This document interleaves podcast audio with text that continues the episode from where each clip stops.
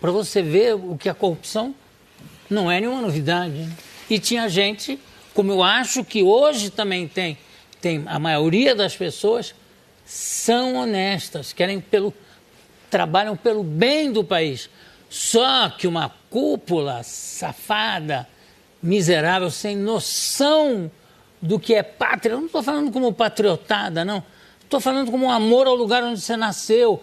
Eu, tanto que eu não admito que falem mal do Brasil fora do Brasil, sabe? Não admito. O cara diz, não, mas é verdade. Foda-se. Aqui você não vai falar do Brasil. É, isso. é uma coisa, sabe, pode parecer patriotado. Não, é verdade. Como é que eu vou admitir que falem fora daqui, que falem mal do meu país, ou que um estrangeiro que vem morar aqui fica rico e vai falar mal? Com todo respeito, no cu.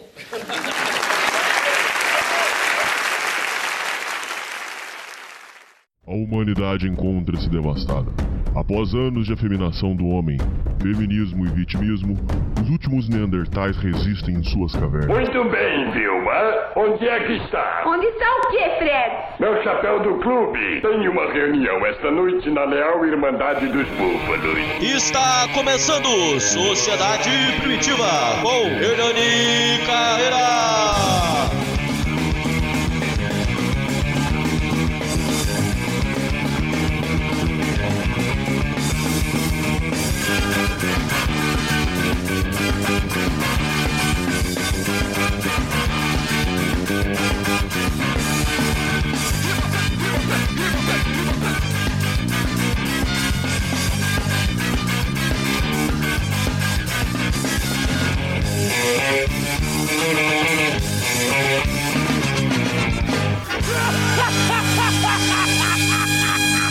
Salve, salve, confraria! Hoje estamos para mais uma leitura de e-mails, mais um programa para vocês.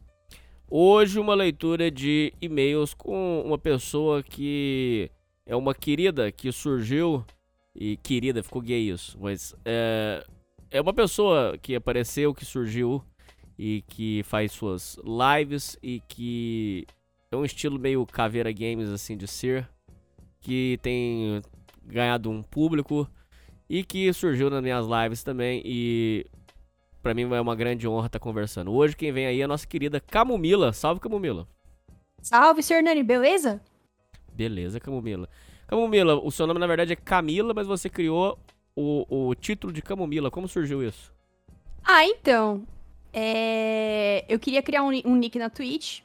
E eu não queria usar meu nome verdadeiro, não gosto de ficar usando nome real nesse tipo de coisa.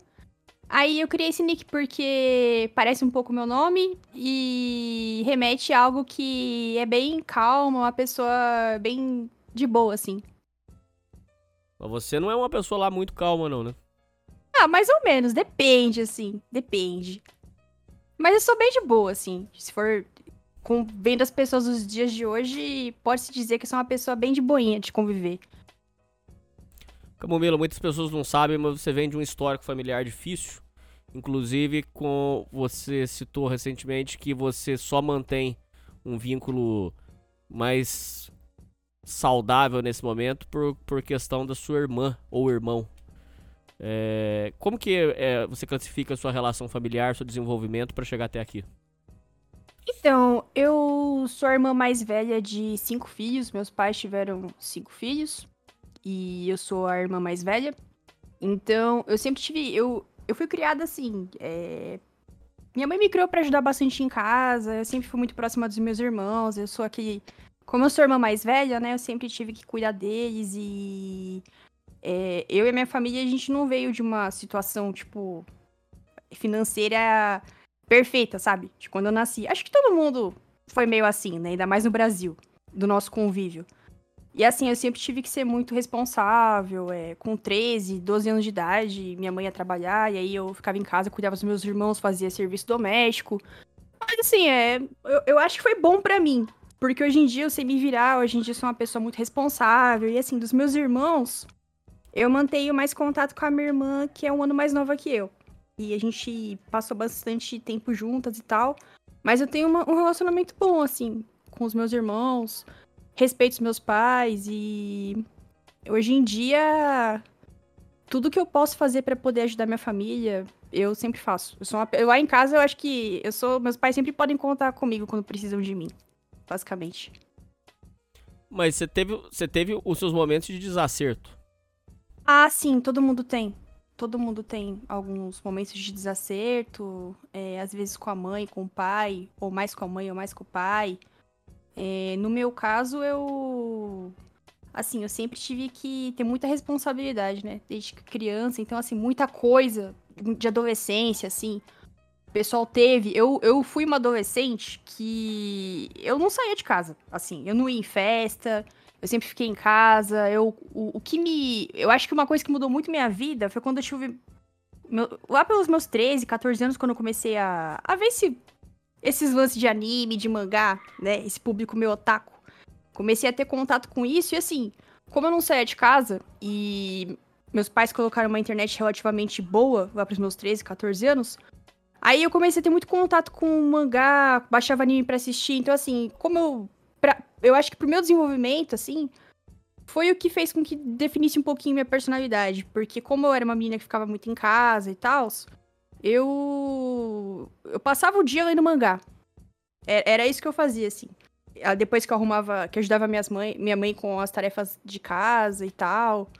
Eu sempre fui bem nerd, Hernani. Ser bem sincero, eu sou nerd da época que ser nerd era algo bem merda. Assim, Do bullying. Do bullying pesado, tipo, do pessoal encher o saco porque, tipo, tu tirou nove e o restante da sala tirou, tipo, seis na prova. E o professor pega a tua prova e fala assim, ó, mas a Camila estudou. Isso aqui é estudar, vocês não estudaram, não sei o que. Já aconteceu isso, cara, e o pessoal ficava puto. Porque assim, eu estudei escola pública até os meus. Até os meus 14 anos de idade, meus 13 anos. Mentira, é. Até os meus 13 anos de idade eu estudei escola pública, né? Aí com 14 anos, a minha mãe ela começou a trabalhar junto com meu pai. E aí eles conseguiram pagar a escola pra mim e pros meus irmãos. E aí também, obviamente eu entrava com bolsa, né, de desconto. Mas assim, é é Minha vida basicamente da minha adolescência, da minha adolescência foi isso, assim. Você conheceu seu companheiro logo cedo. Sim, quando eu tinha 18 anos. 17 pra 18 anos. Eu, eu tava no evento de anime. Eu conheci meu marido no evento de anime, o Hernani. Olha isso. É mesmo? Olha que história. É verdade. Ele tava lá no. História de amor. Foi, foi no Anime Dreams de Janeiro- Nossa. janeiro de 2011. Regado a muito Mup e Jorgice. É. Naquela época, os eventos, naquela época os eventos eram bons, viu? Naquela época era bom o evento porque era barato. Os caras faziam evento de anime em local grande, espaçoso. e, Tipo, era, as coisas eram até mais baratas porque no, antigamente, vai. Acho que até uns 10 anos atrás, esse negócio de anime, de, de quadrinho, não era um negócio, um nicho tão caro igual hoje existe. Vai, você vai numa Comic Con, os caras querem 50, 60 pau em qualquer porcaria de. Em qualquer mangá, qualquer porcaria lá, os caras já querem 50 pau. Antigamente, com 10 reais, você comprava uma coleção inteira de mangá, dependendo do mangá. Era coisa mais barata antigamente, era mais simples. O, o ingresso de, de evento de anime era 15, 20 reais no dia, na porta. Hoje em dia é Era mais acessível. 150. É, porque não, não tinha tanta gente, assim, nesse meio. Então, é, o meio não era, não era modinha, assim, sabe? Eu acho que até antes, antes era, deveria ser até melhor. Mas hoje em dia já, já é modinha, todo mundo é nerd, todo mundo é, é gamer, todo mundo é otaku, então o pessoal tira dinheiro pra caramba disso daí. Mas eu conheci ele no evento de anime, e daí ele tava fazendo a mesma universidade que eu queria fazer. Aí eu passei na mesma universidade que ele. Antes de começar a universidade, a gente começou a namorar. Depois de muito tempo, a gente casou. Estamos aqui, ah, juntos até hoje. Espero que seja pro resto da vida, se tudo der certo. Se E Deus a sua quiser. mudança, quando você decidiu sair de casa, como é que foi esse, esse momento pra você? Ah, eu- assim, é que meu pai e minha mãe, é, eles sempre foram muito. Muito. Se preocuparam muito, assim, sabe? Muito. Não quero dizer controlador, mas eles sempre se preocuparam muito com os filhos e tal. E, e eu, assim, na minha opinião, eu acho que eles foram um pouquinho exagerados em muitos aspectos. Mas, assim, eu, eu Mas tive como que. assim? Ah, de eu não poder sair, de eu não poder fazer várias coisas e tal. Tipo. É. Com 20 anos, é, já. Se era 9 da noite, já me ligava, ah, você vai estar em casa. Quando que você vai chegar em casa? Vai chegar em casa até umas nove e meia, tipo de coisa. Tipo, eu com 20 anos de idade, tipo, eu sempre responsável e tal. Aí é... é. É foda. É meio que o que você passou, assim, quando você era. era tinha essa idade também. Eu acho que você.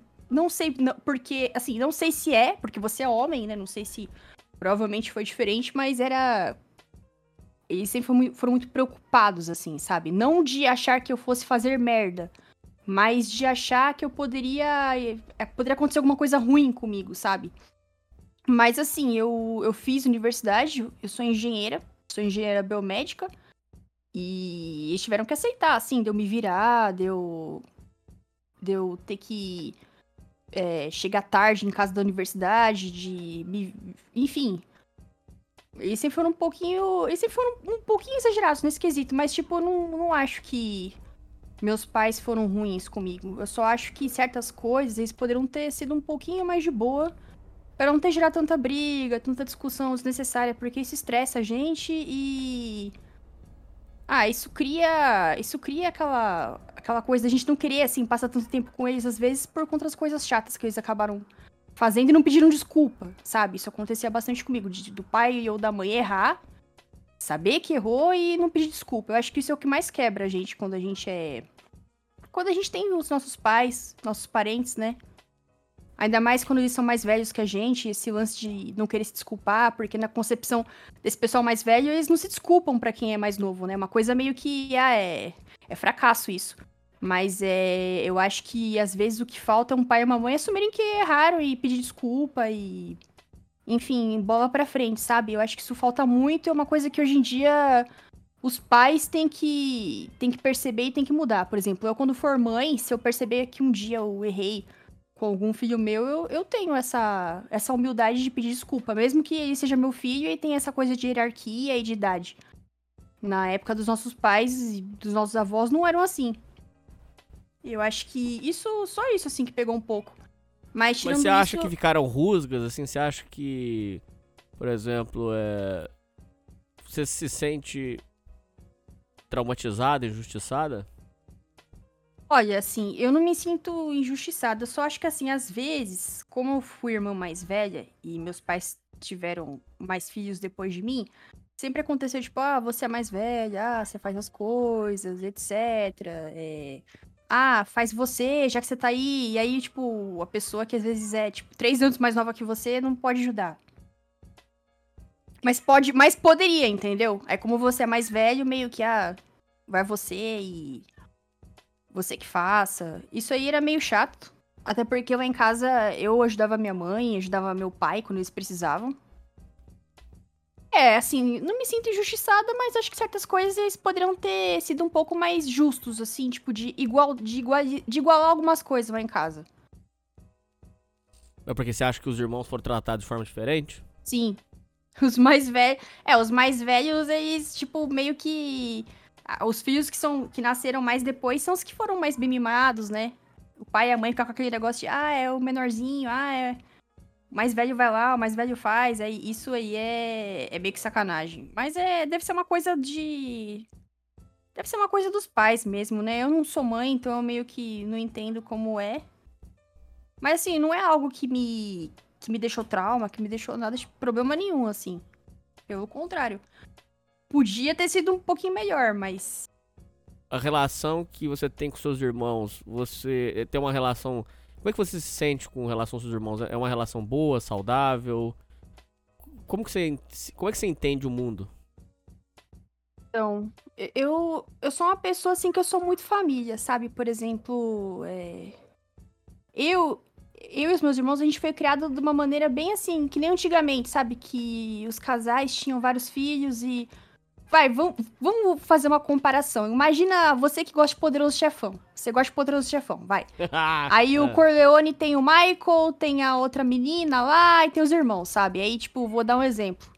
Ah, tipo, é, é, é, assim, eu sei que é uma analogia bem zoada, mas, tipo, é. Meu, se acontece alguma coisa com algum irmão meu, eu posso ter, tipo, 50, 60 anos. Eu tô do lado deles. Porque eles são meus irmãos, eles são minha família, né? Por mais que alguns até, sei lá, tenham é, opiniões diferentes ou escolheram carreiras diferentes e tal, aí eu não. eu sempre vou estar do lado deles, né? Eu acho, assim, eu, eu sempre tô do lado deles. Mas pode acontecer de, de repente, tipo, de algum não querer muita proximidade comigo, mas assim, eu. Como eu sou uma, uma pessoa que eu não sei o dia de amanhã, eu sempre. Eu não guardo mágoa de nada, sabe? E. Eu acho que isso é muito importante, porque, tipo assim, agora, muita gente, tipo, não tem um bom relacionamento com o irmão agora. Nos seus 20 anos. Imagina um irmão que tem 20 outro tem 18. Agora, eles podem, tipo assim, um, um tá no seu mundinho, outro tá no outro mundinho. Mas a partir do momento que um tiver filho, que um tiver algum problema, ou coisa assim, alguma doença, quando for mais adulto, quando for envelhecendo... Pode contar com você. As, as coisas mudam. Então, assim, é... a gente nunca pode deixar... A gente nunca pode deixar para trás. Por mais que você não fale com eles todos os dias, por mais que às vezes, tipo, num... uma vez por ano, assim, você converse e tal, você não pode ter mágoa, você tem que... Eu sou assim eu. Porque um dia podem precisar de mim, um dia pode acontecer alguma coisa e é sangue do meu sangue, sabe? Eu não posso deixar.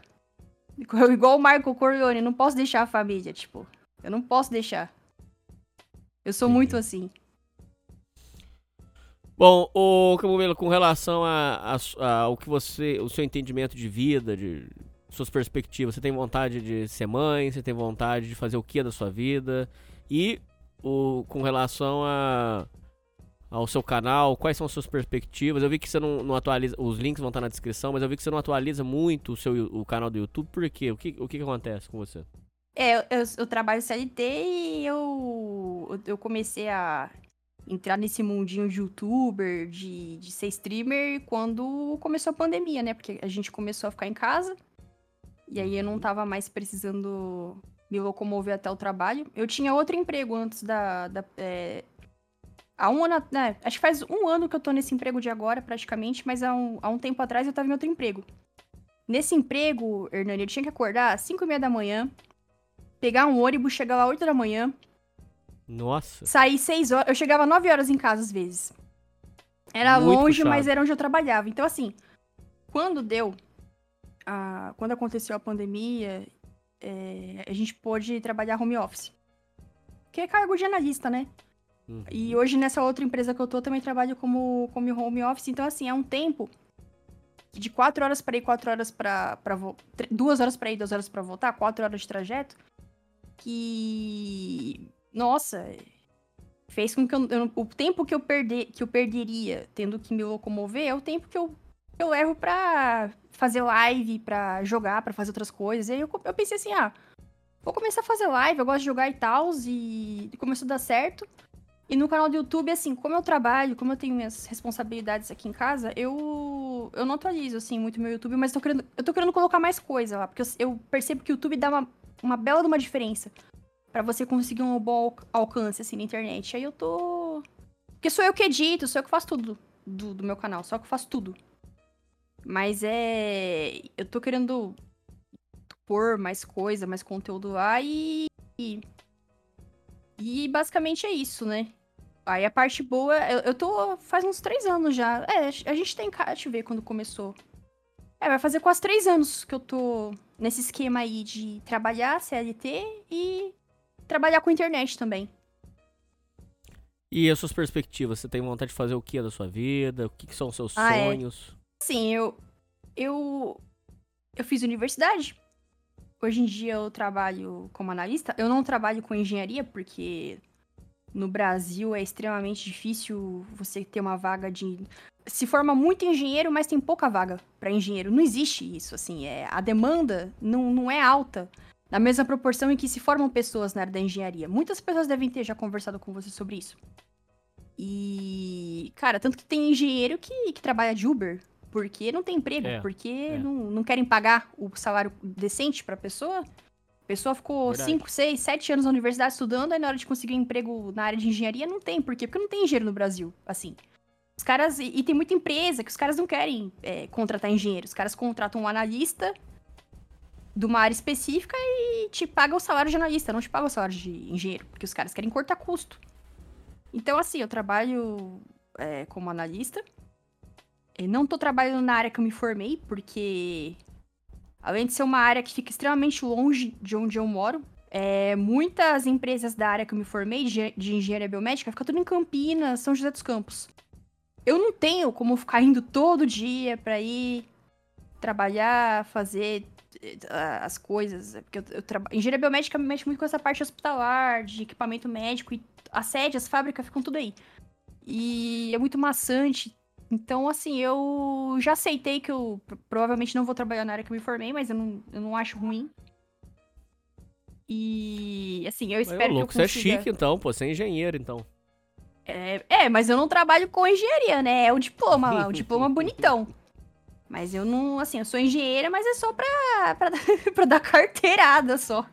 Só. É, mas é. Aí.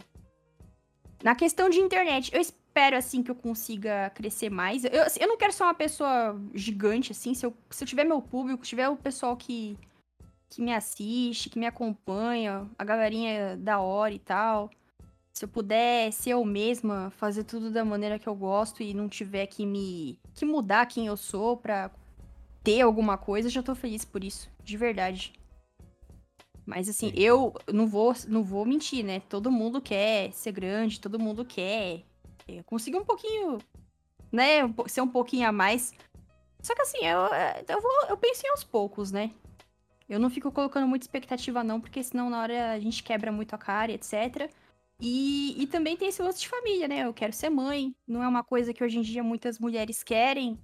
São poucas mulheres hoje em dia que querem constituir família, mas mesmo nesse, nesse mundo cão, eu quero sim constituir família, porque, cara, eu, eu, eu sou descendente de pessoas que, que meio que tiveram que meter o pé da Europa, tava toda ferrada após a Primeira Guerra Mundial, e tiveram que vir pro Brasil e tiveram filho e etc. E não parou, tá ligado? Então eu fico pensando assim, pô, se eles não pararam, por mais que naquela época foi uma, tivesse sido uma porcaria, e conseguiram se estabilizar, então não é o fim do mundo. Mas eu entendo as pessoas que não querem ter filho, eu entendo as pessoas que querem ficar sozinhas, por exemplo. É, eu, eu não acho, por exemplo, eu, tá bom, Sr. Hernani? Eu não acho legal esse pensamento migtal, assim como eu também não acho legal esse pensamento feminista de que é, mulher, de, que, de, de, um ficar, tipo, achando que o, o, outro gênero é um lixo e que família não é nada, é, não adianta ter família, é tudo ilusão os tempos mudaram, porque o, o, mundo tem que continuar, sabe? Por mais que esteja ruim, eu acho que tem esperança de, de as coisas ficarem melhor se a gente educar os nossos filhos, por mais difícil que seja, né? Porque hoje em dia tem internet, hoje em dia com celular, as, as pessoas têm acesso a praticamente tudo. Mas eu acho que se a gente educar, se a gente sempre tiver uma postura de conversar, que eu acho que é algo que a gente não teve por exemplo, nas nossas criações do, do pai e da mãe conversar mais, de perder menos a paciência, de ter um pouquinho mais de paciência, de ficar mais próximo, eu acho que, que dá para ter esperança de você ter uma família boa, de você dar uma educação boa para seus filhos. Então é isso que me coloca assim é, nessa posição mais esperançosa, né? Eu sei que muita gente pode achar que é burrice, etc, mas não, é uma coisa minha. E eu quero eu quero ter família, eu quero continuar. A única coisa ruim é, é dinheiro, né? Tipo, todo, todo esforço que eu faço hoje em dia de trabalhar, de juntar dinheiro é para daqui um tempo, se eu puder, tipo, só cuidar dos meus filhos e não tiver que trabalhar, por mim não tem problema. Ah, você tem plano bem. de aposentar antes, vamos colocar dessa forma. É, assim, se eu puder me aposentar uma certa época e ficar em casa, cuidando do, da casa, etc., eu não tenho problema com isso, não. Ô, Camomila, é bizarro pensar que você é mulher e você tá inserida num meio de. de. Red Pill, dessas coisas. Como é que foi que você parou nisso, cara? Como é que foi? Como é que você. Tipo assim, cara, você, você se meteu com, com o tio Will, que é um criminoso virtual. Como é Como, cara? Como que isso foi acontecendo na sua vida? Ah, porque assim, é. tô na Twitch, né? Daí. Da Twitch eu, eu vi que o Code Hack fazia live lá. E aí eu já assisti alguns vídeos do Code Hack. Aí eu vi que o Kodiak conhecia o tio Will, conheci uma galerinha lá, fiquei mais próxima dessa galerinha, porque eu não, não tenho muito, muita amizade, assim, com... Tipo assim, pra eu ter amizade com o pessoal da Twitch, tem que ser um pessoal que, que é mais, assim, da, da galerinha mais, tipo... Que não é esse pessoal mais chato, se é que você me entende. Então eu acabei me aproximando mais desse pessoal. E, obviamente, né, tem uma galera, vai, tem o pessoal que é mais é, zoeiro e tal. Eu, eu não tenho problema com zoeira, esse, esse tipo de coisa. E assim, esse lance de, de, coisa red pill, né? Eu não, eu não me, eu não acho que eu sou uma pessoa que que é, tá nesse meio assim, tipo, eu não fico é, eu não fico consumindo esse negócio de pill e tal, porque assim, eu até vejo e tal, mas eu não tenho esse rótulo, tá ligado? Eu não tenho esse rótulo de, ah, eu sou eu sou. É... Porque esse lance de hoje em dia, vou ser bem sincera, é... tá muito. Eu acho que é muito. Os caras querendo vender curso, o pessoal querendo. Sabe, é. Muita. Muita generalização. Eu não acho legal generalizar as coisas. Eu acho que tem que avaliar bem, cada caso é um caso, e eu tô vendo que tem muita generalização, mas eu não julgo porque tudo isso começou do outro lado. Eu vejo que isso começou do, pelo lado das mulheres. Isso que está acontecendo de agora é uma resposta dos homens ao que as mulheres começaram a, a colocar em pauta. E, mas assim, eu, eu, eu sou eu, assim. Eu não acho que eu tenho rótulo nenhum. Eu sou eu e eu tenho as minhas opiniões e. E é isso. Você. Se, mas você pode não considerar, mas você. Já vi você mandando umas. Umas real meio braba lá. Você. Eu, eu, eu você tem seus momentos. É, eu converso com o meu público, assim, porque, tipo, eu tenho quase 30 anos de idade, né? E. E, e assim, eu converso com o pessoal as coisas e eu falo o que eu acho que, pra mim, tá certo, sabe? Tipo, eu não vou ficar falando uma coisa só pra querer engajamento ou, tipo, ficar é, falando assim, tipo, aquelas frasezinhas de efeito pra, pra querer farmar a gente, sabe? Igual muita. Eu vejo muitas pessoas sendo, às vezes, hipócritas. Tipo, a pessoa fala uma coisa, mas a vida real faz outra. Ou o pessoal que quer ter uma imagem na internet de, ai, ah, eu tô sempre do lado do pessoal limpinho, tô sempre do lado do pessoal. É, do pessoal do bem, né? Que é a galera do bem. e Mas essa galera que é a do bem é a galerinha autoritária, é a galerinha que quer acabar com a vida de uma pessoa na primeira oportunidade. Eu não sou assim, sabe? Quando teve o lance lá do, do Mamãe Falei, eu zoei, etc e tal, mas, tipo, eu não queria que o cara. que acabassem com a vida do cara. O lance do Monark também. O lance do Monark eu zoei, etc e tal, mas eu não queria que, tipo, ele perdesse tudo. Que ele se lascasse. Eu não, queria isso. A gente fez as zoeiras lá de sempre e tal, mas é. é tirou o sarro, queria... né? É, a gente tirou o sarro, mas, tipo, de querer que o cara. Entendeu? Perdesse tudo, tirasse a própria vida, não, nunca. Então, assim, eu, eu sou bem sincera com as pessoas que. Assim, eu acho que quando. Por exemplo, eu na internet, eu tenho a mesma postura do que eu tenho na vida real, assim, sabe? Eu não sou um personagem. Hoje em dia eu vejo muito personagem, vejo muita, galera, muita galerinha com frase de efeito, muita gente querendo pagar de limpinho, etc. Mas eu não, assim, eu sou eu e é isso. Como Vila, última pergunta pra gente ir pra leitura de e-mails. Eu vejo, por exemplo, você fala que você não deseja que a pessoa é, faleça, como você administra o ódio? E eu imagino que você recebe muito ódio, porque internet é puro ódio, é o, o, o chorume do ódio.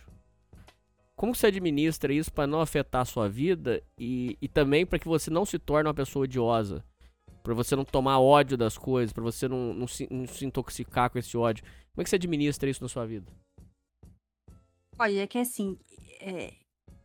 eu acho que esse lance do ódio vem, vem muito com esse, esse uso de, de rede social o tempo todo. O pessoal fica usando rede social o tempo todo, fica querendo olhar tudo de rede social, é, o tempo todo ver o que. Aí o que acontece? A pessoa, quando vê uma outra que tem uma opinião que ela discorda, essas pessoas que estão acostumadas a viver nessas bolhas, elas não podem ver ninguém diferente delas. Por mais que as pessoas abracem diversidade, etc., é, todo mundo tem que pensar igual. E aí, esse negócio de. Hoje em dia, com esse negócio de, ah, cada um tem que participar de uma turminha, ah, cada um tem que ter um, um rótulo, etc. Aí essas pessoas, elas. É, elas acabam formando essas bolhas, né? E aí, tipo, também tem o lance de que. Um vai... tá comunicando com o outro, vamos colocar dessa forma? Ou não? Eu tô te entendendo errado. Como assim? Um não tá comunicando com o outro. Quem tá Isso. numa bolha não comunica com a outra. Exato. E assim, é, eu, eu acredito que hoje em dia é, tem muito esse lance também da- das pessoas terem medo, né? Tipo, a gente vive no- na espiral do silêncio, né? É, acontece as coisas e, e hoje em dia ninguém mais pode, é, de repente, falar, ô, isso tá errado. E tem muita gente que tem medo também de falar, ah, isso tá errado. Por mais que esteja errado, a pessoa sabe que tá errado, mas tem muita gente que tem medo também. Porque ela, ela prefere ficar quieta, porque pra ela é melhor, né? E o medo de ser julgado, etc. Então isso acaba gerando um outro problema. Não é a gente tem o problema das discussões, né, das pessoas terem esse lance do ódio, e tem também o, esse segundo problema que eu acabei de falar, que são as pessoas que têm medo de se posicionar ou têm medo de ir contra alguma coisa que tá errado pelo medo do julgamento. Eu percebo que esses dois são os, os dois piores problemas que a gente sofre hoje em dia que gera esse lance do ódio.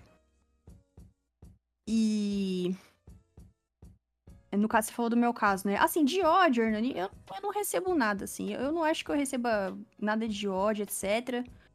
Mas, assim, é... Eu vou dar um exemplo meu e que acho que muitas pessoas podem... Muito, muitas pessoas que te, te escutam podem achar errado. Por exemplo, é... Eu acho... Que nem... Eu, eu não acho legal essa generalização de que toda mulher é merda. Eu sei que isso vai dar, vai dar muito burburinho, etc. Só que assim, ah, falar que toda mulher é merda, eu acho que é uma coisa errada. Porque eu mesma, como mulher, eu não acho que todo homem é merda, não. Até porque eu sempre tive muito respeito. Até hoje tenho muito respeito pelo meu pai, pelo meu avô, tenho muito respeito pelo meu marido. Se um dia eu tiver um filho homem também, eu vou ter muito respeito por ele. E eu- às vezes eu acho que as pessoas, elas têm que.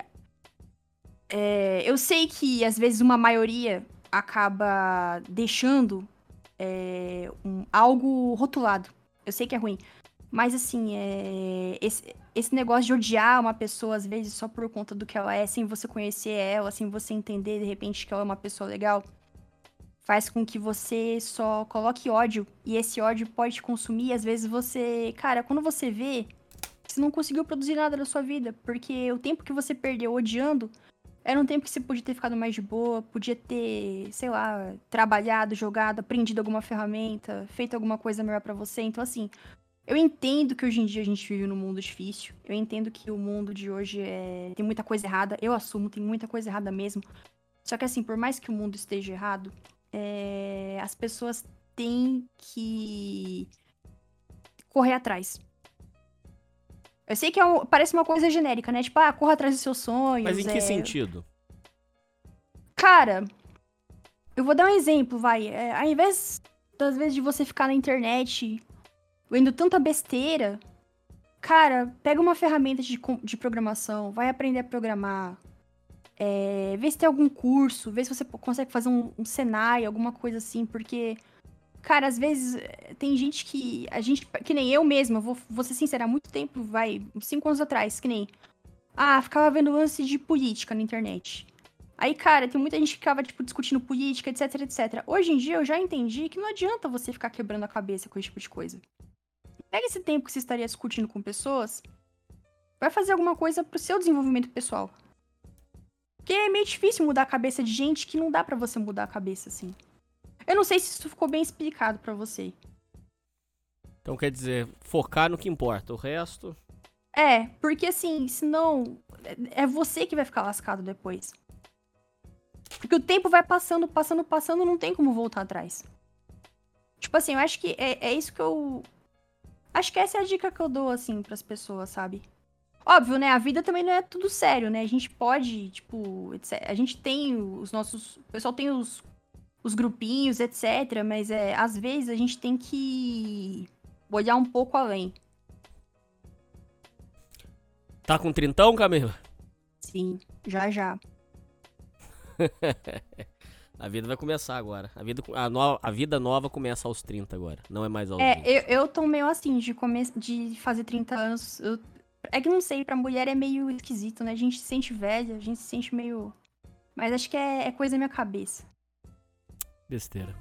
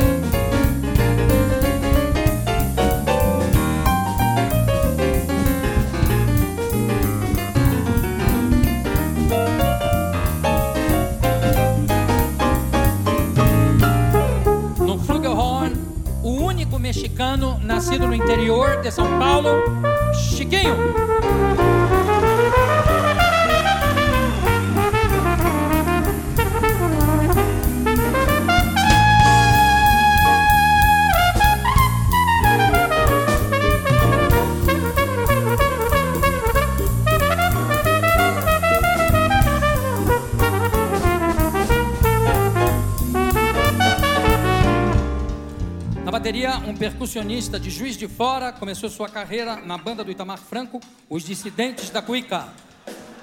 Miltinho!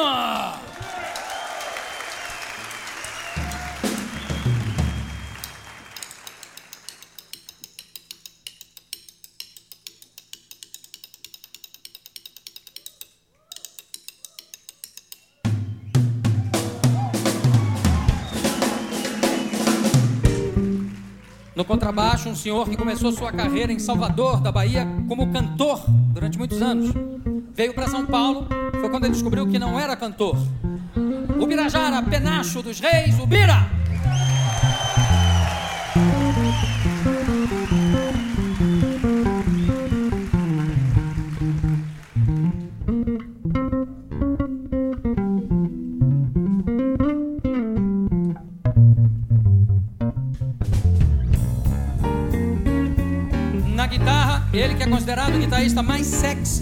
Por ele mesmo. Conhecido pelas meninas como Totô Cortas Quentes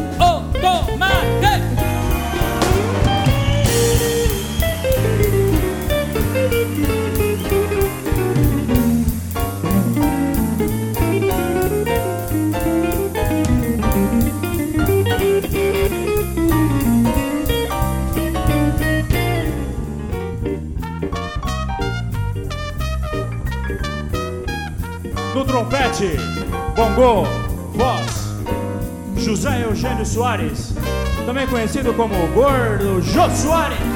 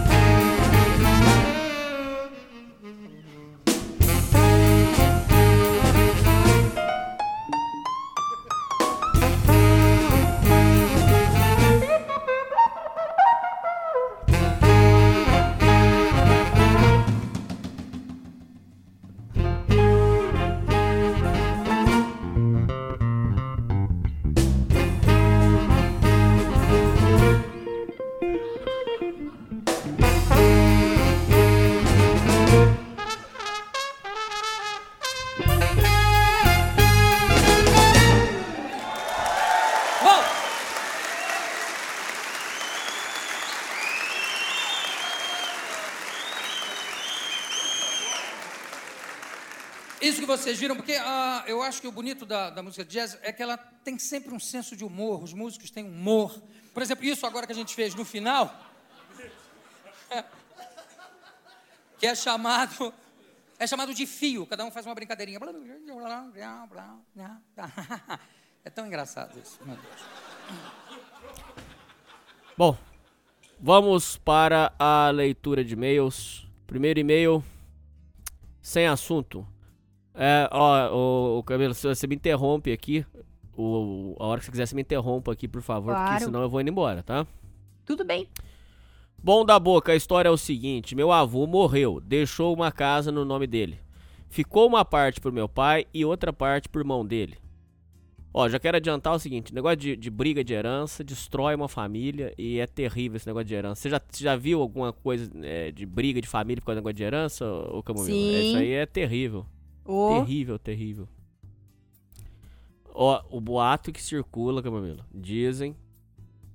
Não é nem bom falar isso aqui, mas dizem o boato que tem uma parte da minha família que supostamente. Pode ser mentira também, tá, ouvintes? Pode ser mentira, mas dizem. O boato que circula que tem um, um falecimento da minha família que. Enquanto tava acontecendo o velório, tinha irmão entrando dentro da casa pra pegar sofá, móvel, armário. Muito feio isso, viu, Camomila? Espero o velório acontecer. Isso eu já vi também, viu? Não, não acho que é só com você, não. Isso aí acontece. Cara, eu acho que com 70% das pessoas nesse país isso acontece, viu? Pô, mas é muito deselegante isso, muito desagradável, cara. É Muito desagradável, mas tem gente que, que acha que tem o direito, né? Isso aí. feio. Terrível, cara. Terrível. É, então, voltando. É, deixou uma casa no nome dele, ficou uma parte pro meu pai, outra parte pro irmão dele. Durante anos, a casa ficou lá parada. Era o que a gente pensava até que meu pai foi preso em 2018. Por sinal, o irmão dele também tá preso desde os 20 anos. Caraca. Meu pai, pelo menos, nunca foi atrás porque ele não morava mais lá. Mas ele sempre dizia que se algo acontecer com ele, para eu ir atrás da casa para vender. Para eu e meu irmão dividir a parte dele da casa, e no Natal de 2019, dia 25 de dezembro, esse irmão dele me liga e diz que meu pai morreu, chorou, fez a cena e tudo. Daí eu tive que ir lá para a cidade para enterrar meu pai. Não quero dizer o lugar, mas é perto de Recife, em Pernambuco. Antes de ir pro enterro, fui lá na casa. Daí vem a surpresa. A casa. Ah, não. A casa já havia sido vendida e tinha gente morando nela. Isso aqui é foda, cara. Camomilo, isso aqui é um assunto que a gente aborda mais recentemente agora.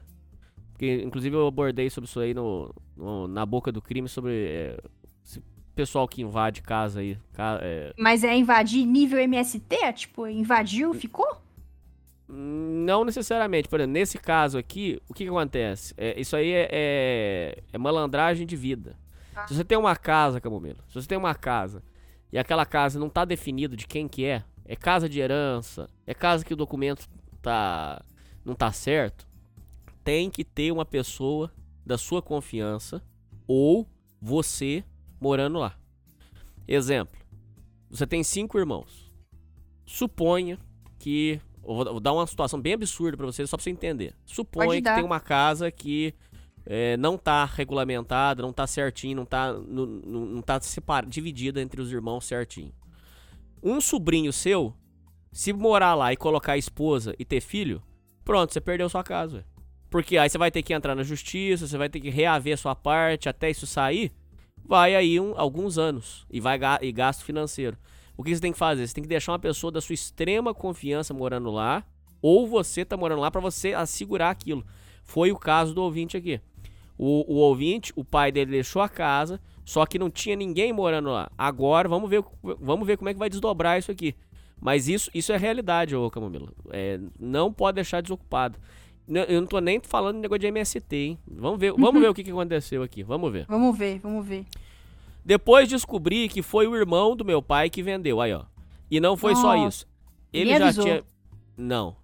E ele já havia vendido antes, gastou o dinheiro e fez as pessoas devolverem a casa. Como ele é de facção, as pessoas não queriam se envolver, e nem eu. Hoje em dia a casa acumula mais de 15 mil em dívidas. na CELP, no CPF da minha mãe. Não podemos tirar do nome dela porque moramos longe e continua chegando conta no nome dela. Esse meu tio já tomou sete tiros e não morreu, isso com 16 anos, então não quero me envolver com nada. O foda é que ele sabia que aquela casa era o seguro que meu pai deixava pros filhos e não se importou. Ah, cara, ó, isso aqui, deixa eu falar uma coisa pra você. O, o mito do criminoso leal, o mito do, do Dom Corleone, bonzinho, fiel, de palavra, é, isso aí é, é, é, só no, é só no papel. A realidade é que quem tá no crime não se importa muito com família, com nada disso não, cara. Ele se importa até assim, até a segunda página. Na hora que, na hora que tem que tomar uma atitude, ele vai lá e rouba todo mundo. não fica pensando muito nessa história do, do, criminoso leal, do bandido de palavra. Isso não, isso é mito, viu, Camomila? Essa historinha do, do bandido que é, foda-se. Eles são assim mesmo, cara. É, vendeu e ainda mentiu durante anos para ele que estava lá parada. Não é nem pelo dinheiro, é pela falta de caráter da pessoa mesmo. É isso aí, bom da boca. Bom, se você aceita uma, uma sugestão, ele, ele mandou tirar as pessoas da casa. Ou você ou seu irmão tem que mudar para lá, senão vocês vão perder essa casa. Tô falando muito sério. Você, você que mandou esse e-mail. Vai para lá, pega esses 15 mil em dívida, parcela. O que você ia pagar de aluguel, você paga de pagando a dívida, quitando a dívida. Vai lá, parcela ou você, ou seu irmão, ou alguém da extrema confiança sua, extrema, tem que morar nessa casa. Se você não for lá agora, se você não resolver isso, vão tomar essa casa sua, você vai perder isso aí, cara. Tô falando muito sério. E resolve esse negócio da documentação da casa. Aproveita que seu tio tirou as pessoas da casa, vai lá e toma conta do que é seu. Se você não tomar conta do que é seu, você vai perder, cara. Eu espero muito sério que você que mandou esse e-mail já esteja resolvendo isso. Vai atrás pra você não perder. Camomila, seus comentários, por favor. Uma coisa até que eu ia falar, né? Advogado, cara. Se, se for contratar um advogado para isso, pelo amor de Deus, que seja um advogado que tenha experiência com essa parte de herança e tal. Porque eu acho que nesse caso vai ter que ter advogado. Não concorda comigo? Vai ter que é. pôr advogado na parada. Mas vai. assim, se você for pôr, pelo amor de Deus, não pega qualquer um, não. Tipo, ah, o amigo do meu amigo, não. Tem que ser um cara que manje muito desses lances de família. Porque o cara já, já vai saber o que fazer e já vai agir. Com certeza. Família é o que você falou mesmo, assim, é, é, é, muito é fundamental, mas só que na hora que toca no assunto dinheiro. Sim, ainda mais quando é. Ainda mais quando é muito filho, quando é muita gente envolvida. Isso aí é bem complicado, cara. Eu, eu sinto muito pelo, pelo ouvinte aí, coitado. E... Mas assim, o que eu posso dizer da minha parte é, cara, procura um advogado que saiba mexer com esse tipo de coisa. Que já tenha. Na sua trabalhado... família, você já teve problema com isso? De, de briga por causa de dinheiro? Olha. Meio que tenho um problema assim, mas eu, eu não posso falar muito sobre isso, não, cara. eu tenho. Eu tenho um problema desse, sim. Mas eu não, eu não posso expor, cara, porque eu. É, é até triste, assim, sabe? Não, não tem a ver, não, não é a ver exatamente comigo, eu, mas com outras pessoas da minha família, sim. Por isso que eu te falei, não é. Eu sei que você falou que é algo baixo que acontece, mas, cara, isso acontece com todo mundo. Todo mundo tem esse tipo de problema. É. Todo mundo tem uma história para contar, vamos colocar dessa forma. Sim. Bom, gente, vamos sair do blues, atravessar a rua e ir pro lado ensolarado da calçada. Maestro, on the sunny side of the street.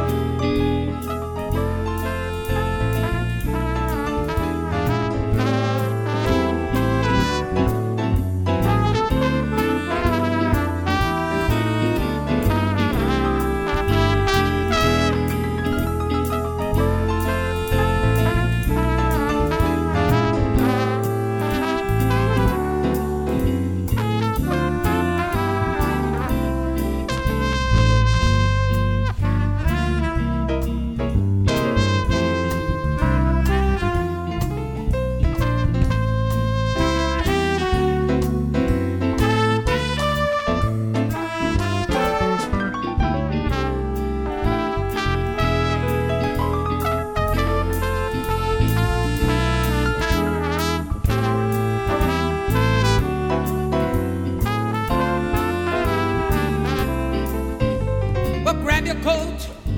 Don't forget your hat. Leave your worries on the doorstep. Just direct your feet to the sunny side of the street. Well, can't you hear that pitter pat and that happy tune that is your stand? Life can be so sweet. Well, I used to walk on the shade with those blues on parade. But I'm not afraid. It's over. I cross over. Well, if I ever had a cent, I would be rich, rich as Rockefeller. Gold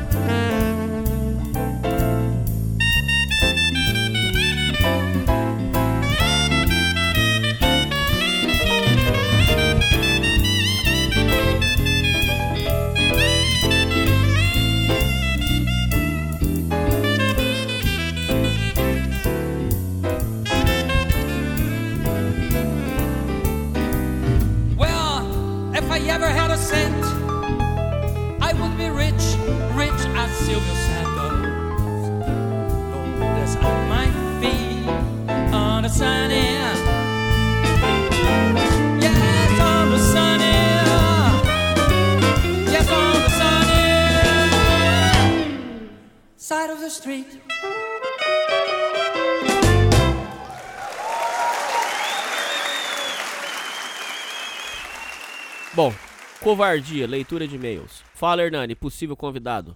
Serei direto. Sou um covarde. Essa afirmação surgiu na minha cabeça quando comecei a questionar a dificuldade que tem de me aproximar de outras pessoas, pois raramente converso com um estranho ou exponho algo íntimo sem ser gay para um amigo.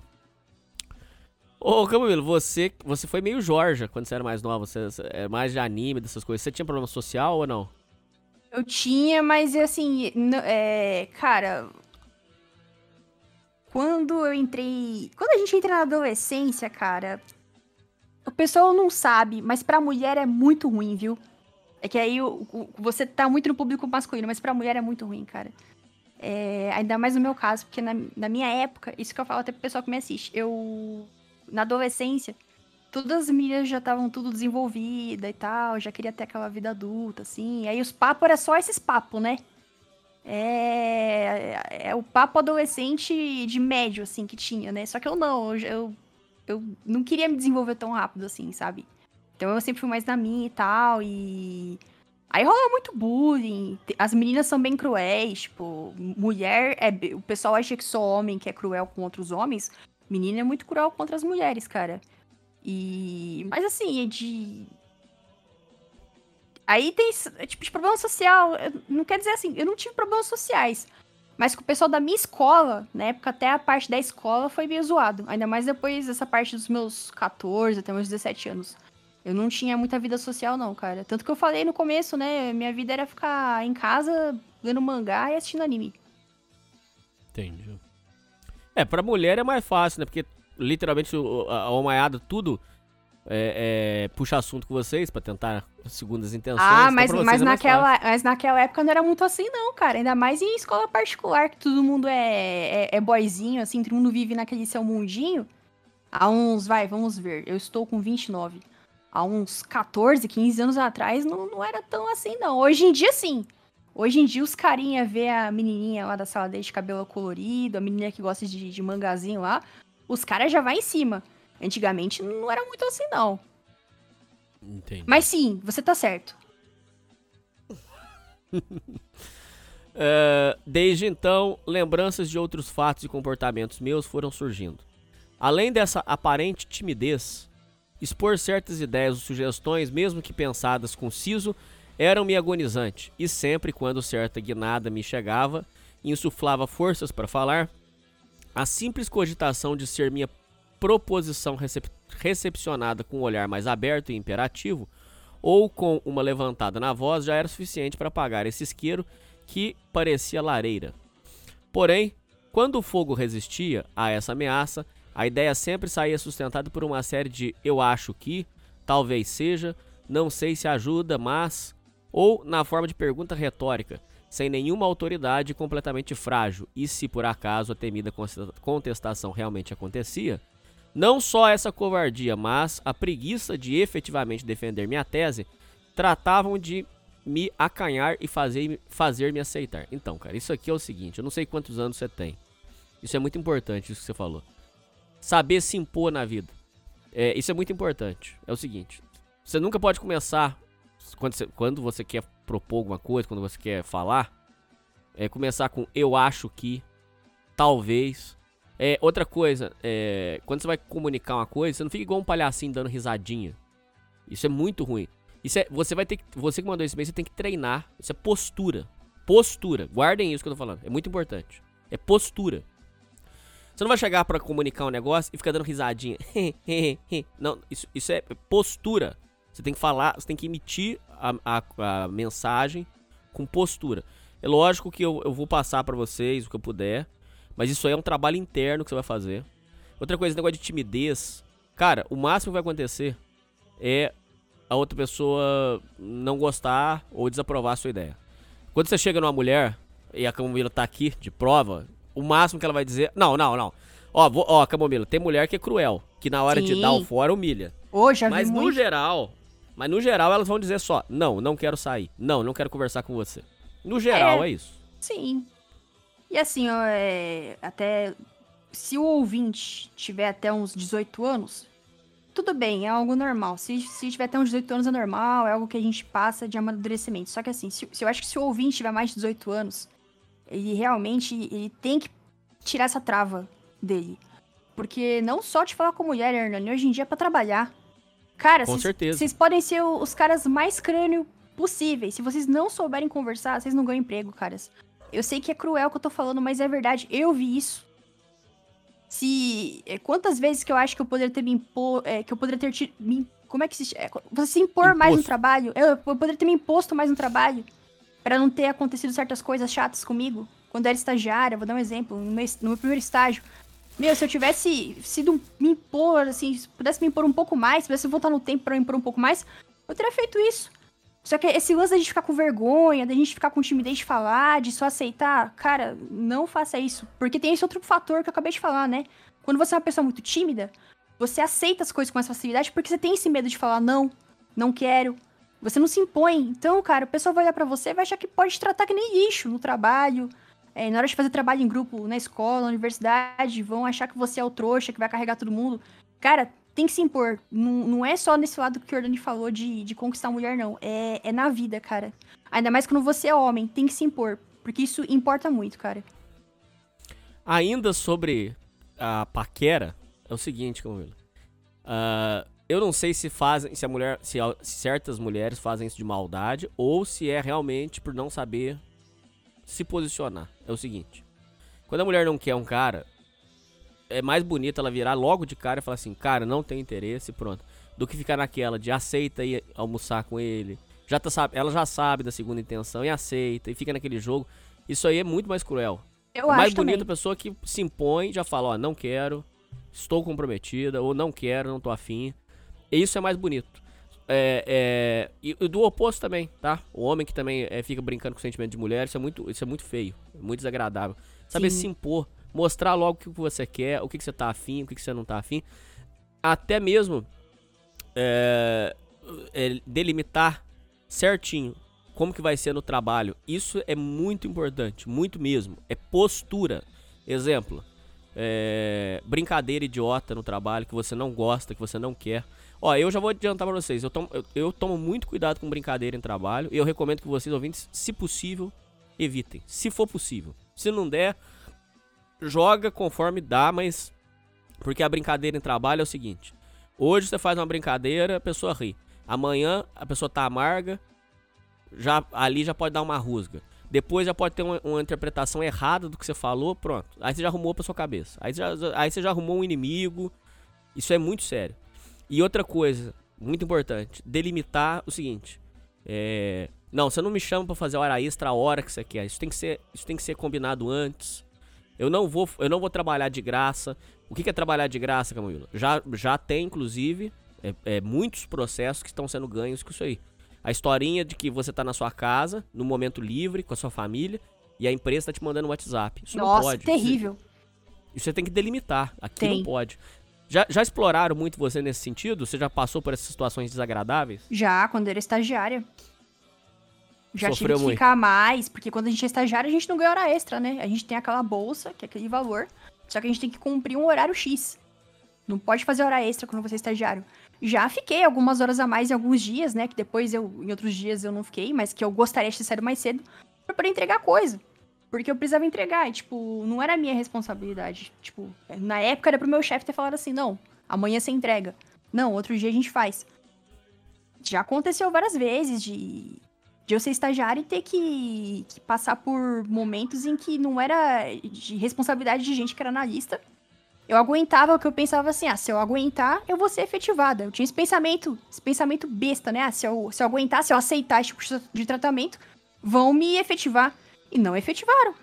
Mas graças a Deus que eu consegui outra oportunidade. É, é foda, cara. É tra- é ainda é mais. Brabo. É, então. É, ora, como uma pessoa viverá com essa atitude no mundo afora? Só se for protegida, mas ninguém tem paciência nessa vida infinitas pra ser vigilante indefinidamente. Não, cara, isso aí é furada, cara.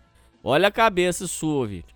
Não, porque vai ter protegida. Ninguém tá protegido, cara. Nem, nem se você morar com seu pai, com a sua mãe. É. Cara, não existe isso. Você vai ter que vencer isso. Esse é um desafio. E, cara, esse é só um dos desafios. Vai ter muitos e muitos outros pela vida. Não tem. Sai disso aí, cara. Alguma hora ou outra haverá o sujeito de enfrentar o que há, por, o que há atrás da porta. Por isso, peço por ideias, sugestões para lidar com esse problema. Abraço. Bom, eu vou te dar os passos. A Camomila pode falar o delas, mas é o seguinte. Eu vou te explicar. Primeiro, você precisa romper com essa, essa timidez sua extrema. Você precisa fazer um trabalho interno. Você vai começar agora a compreender que no máximo as pessoas não vão gostar do que você fala. No máximo. Então você vai começar a partir de hoje. Essa técnica já tem sido usada fazem anos e as pessoas tão, já mudaram de vida. Você vai, a partir de hoje, se você é travado, você vai sair na rua e você vai dar bom dia, boa tarde, boa noite para as pessoas. A pessoa não precisa nem te responder. Você só olha no olho da pessoa. Você não precisa conhecer nada. Você vai olhar no olho da pessoa e vai dar bom dia, boa tarde, boa noite. Para começar. Você vai começar. Esse é o início. Bom dia, boa tarde, boa noite. Isso quebra o gelo. E isso serve para todos vocês. Às vezes você tá meio constrangido de conversar com a pessoa, você tá com vergonha. Já chega de dar um bom dia. Pronto, quebrou. Quebrou o gelo. Bom dia. A pessoa vai responder bom dia, já engrena, já entrou. Pronto. Bom dia, boa tarde, boa noite.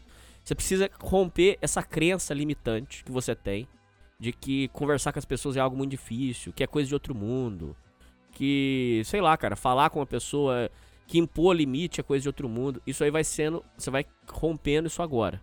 Sai dessa ideia de que você poderia ser protegido, essa, essa- essa ilusão, sai disso. Isso é, é besteira. É, que mais que você falou aqui? Saber se impor. Cara, isso aí é um processo interno que você vai fazendo de autorrespeito. Você tem que se respeitar. E você vai ter que colocar os limites na sua vida. Até co- como que um amigo pode conversar com você. Como que as pessoas podem falar com você. Não é de qualquer jeito que vão falar. E é isso, cara. É- Vai ser um processo que vai começar a partir de agora de mudar a sua vida. Camomilo, você como uma ex-Georgia, uma ex é, é, tímida, com- quais as dicas que você pode dar pro ouvinte? Cara, eu sei que, que é bizarro o que eu vou falar, mas assim, olhar bem nos olhos das pessoas e conversar é difícil, cara, assim. Olhar no. Eu acho que quando a gente fala com as pessoas, algo que ao longo da minha vida eu fui entendendo como é que funciona, é olhar nos olhos das pessoas e, e, e falar. E é bem isso que você falou, tipo, quebrar o gelo, falar um bom dia, um boa tarde, puxar um assunto, assim, mas sem ser uma pessoa es- estranha, stalker, etc. Pessoa educada, olhar nos olhos da pessoa, escutar a pessoa, isso já é um passo para as pessoas começarem a ter um respeito por você. E assim, eu realmente tive muito problema de timidez. Eu, sinceramente, eu acho que eu fui vencer a minha timidez, eu juro por Deus, Hernani, com uns mais de 20 anos. Não foi nem quando era adolescente, foi mais com 20 anos de idade. E, e outra mesmo? coisa, sim, é, hoje em dia, por exemplo, quem me vê falando não vai achar que eu não tenho esse problema, não, mas é, eu fui me forçando a ter que, que falar direito, até porque eu tive que apresentar coisa na universidade, tive que apresentar trabalho, tive que apresentar trabalho de conclusão de curso. Não tem como. Engraçado não, você não é, parece tímida, né? não, e outra Engraçado coisa, tipo, que nem o ouvinte falou que, ah, eu vou ser protegido. Cara, quem vai fazer universidade, quem vai arranjar emprego é você, cara. É você que tem que fazer esse desenvolvimento. Eu sei que, de repente, esse lance de ser protegido, posso estar entendendo errado. Pode ter um outro contexto, só que assim, é... nós somos o- as pessoas, nós somos os autodidatas da nossa vida, cara. E outra, uma coisa que o Hernani, eu, eu não sei se você concorda comigo, Hernani, tem a ver também com a autoestima né? Porque às vezes a pessoa tá com uma autoestima baixíssima. Ela acha que, tipo, ah, eu, eu não vou falar com tal pessoa, eu não sou importante pra aquela pessoa perder o tempo dela falando comigo. Cara, isso é um pensamento muito perigoso. É, Você tem que entender quem você é. Você tem que se aceitar, você tem que ver quais são os seus defeitos, quais são suas qualidades e você tem que ver, você tem que melhorar essas, tipo, tudo que você puder melhorar, você melhora em você mesmo. Começa a aceitar, começa sem ser gay, né, Hernani? Começa a se amar mais. Sim. E, e aí eu acho que esse é o primeiro ponto pra você começar a se soltar e, e começar a, a querer é, a, a ter esse, esse interesse em conversar com as pessoas e, e parar de ter essa timidez. Cara, eu acho que todo mundo pode conseguir. Engraçado e- isso que você falou, né? E se eu É- conseguir, outras pessoas também podem, cara. É, é estranho. É muito de amadurecimento. Você, adolescentes e adolescentes não consegue falar com ninguém. Se você querer, se você é, se esforçar, eu sei que vai conseguir. Quando for mais adulto, etc. A vida vai te obrigar a fazer isso. Uma hora ou outra. Engraçado isso aí que você falou, né? Interessante, que é verdade mesmo. Você foi muito certeira que tem muito a ver com autoestima. Sim. O tímido, ele acha que se ele falar, o povo vai, vai vir em cima, porque o que ele vai falar não é interessante, porque a voz dele não é interessante. Ele acha que ele incomoda, ele acha que a voz dele é, É, ruim, é. a presença dele naquele momento é um, é um peso morto. Isso é um pensamento muito, muito perigoso nas pessoas. Muito perigoso. Isso é crença limitante, pô. Isso é alguma coisa que. Ou foi alguma tristeza que ele sofreu na escola, ou vem alguma coisa de família, alguma, alguma coisa ali fez ele. A pessoa entra nessa. Que a voz dele é desinteressante, que a conversa é desinteressante. E aí cê- você se proíbe de viver a vida, cara. Isso é muito, muito real. Isso existe muito. Ah, leitura de e-mail. Salve, Hernani, tudo bem? Quero te parabenizar pelos programas Sem Ser Gay, tem me ajudado muito nestes últimos meses. Passo por alguns problemas e um deles é morar com minha mãe e seu novo marido. O que já era difícil de aguentar ficou pior. Ô, ô, Camomila, isso aqui que é o problema, né, cara? Porque às vezes o povo fala tanto de mãe solteira. Um dos problemas é esse, né? Porque Um a criança não é tem esse. culpa. É, a É. criança não tem culpa, pô. O rodízio de padrasto. Não tô falando que é o caso da pessoa do e-mail. Não é. Lógico, não, não tô falando isso. Mas o rodízio de padrasto em casa é muito danoso É diferente, né? É uma, é uma pessoa que acabou de entrar na sua vida, né? Já vai entrar no lugar onde você mora, já vai começar, sabe? Não é teu pai de verdade. Eu sei que é duro o que eu tô falando, mas não é o teu pai. É esquisito. Mexe muito com a cabeça do, do jovem. Isso é muito, muito complicado. E quando o, o, o marido novo não gosta do filho, como já como existe? E aí? Aí é pior ainda, Complicado. né? Porque às vezes a mãe vai até preferir ficar do lado do novo marido, né? Que mexe ainda mais com a cabeça do filho. É porque aí o, o, o jovem acaba criando uma, uma ideia de que ele não é, não é, ele não, não é desejado, ele não é amado, né, cara? Ó pra você ver. Sim. E outra, né? É o cara invadindo o espaço dele, a casa dele. É uma parada meio assim, esquisita, né? É. É, Passo por alguns problemas e um deles é morar com minha mãe e seu novo marido, que já era difícil de aguentar, ficou pior. O outro foi uma desilusão amorosa que envolve sogra. Talvez você saiba como é. Ô, cara, pode, pode deixar que só eu sei. Sogra, fé da puta, eu já tive muita, cara. Cê- Você só teve uma sogra, né? Pelo jeito. É isso? Ou você teve mais sogras? Eu? Só uma, graças É. a Deus. Espero que fique assim.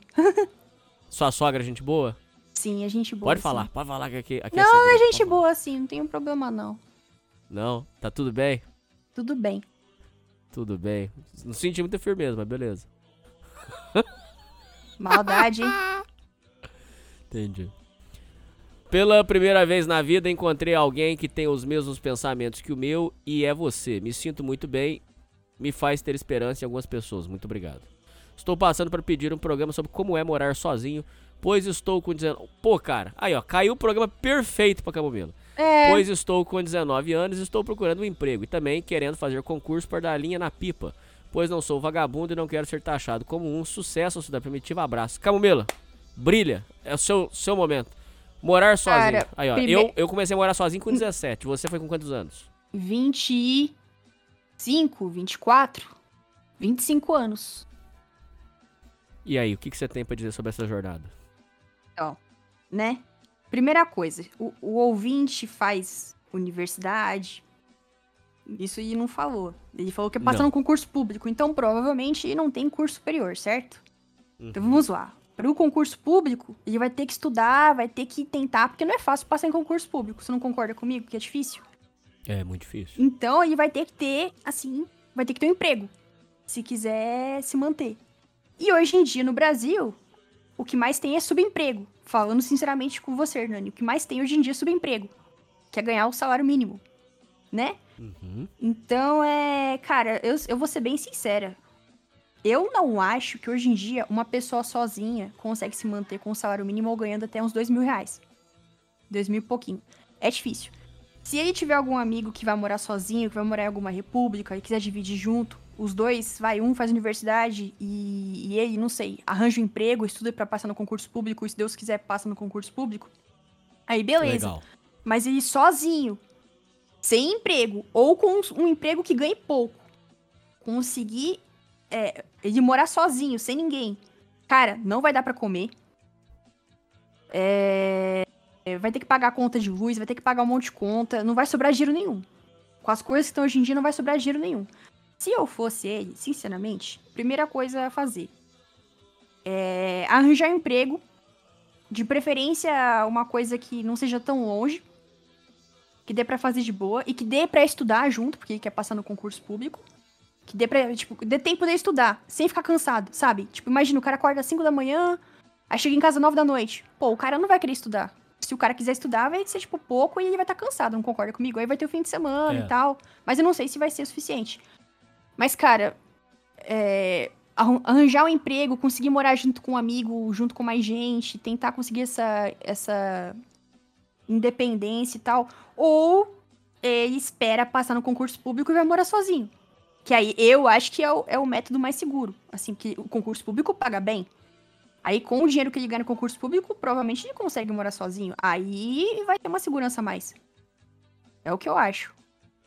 É, for um concurso de prefeitura, você começa a prestar concurso de prefeitura sem parar. Não, primeiro você vai começar a estudar firme aí.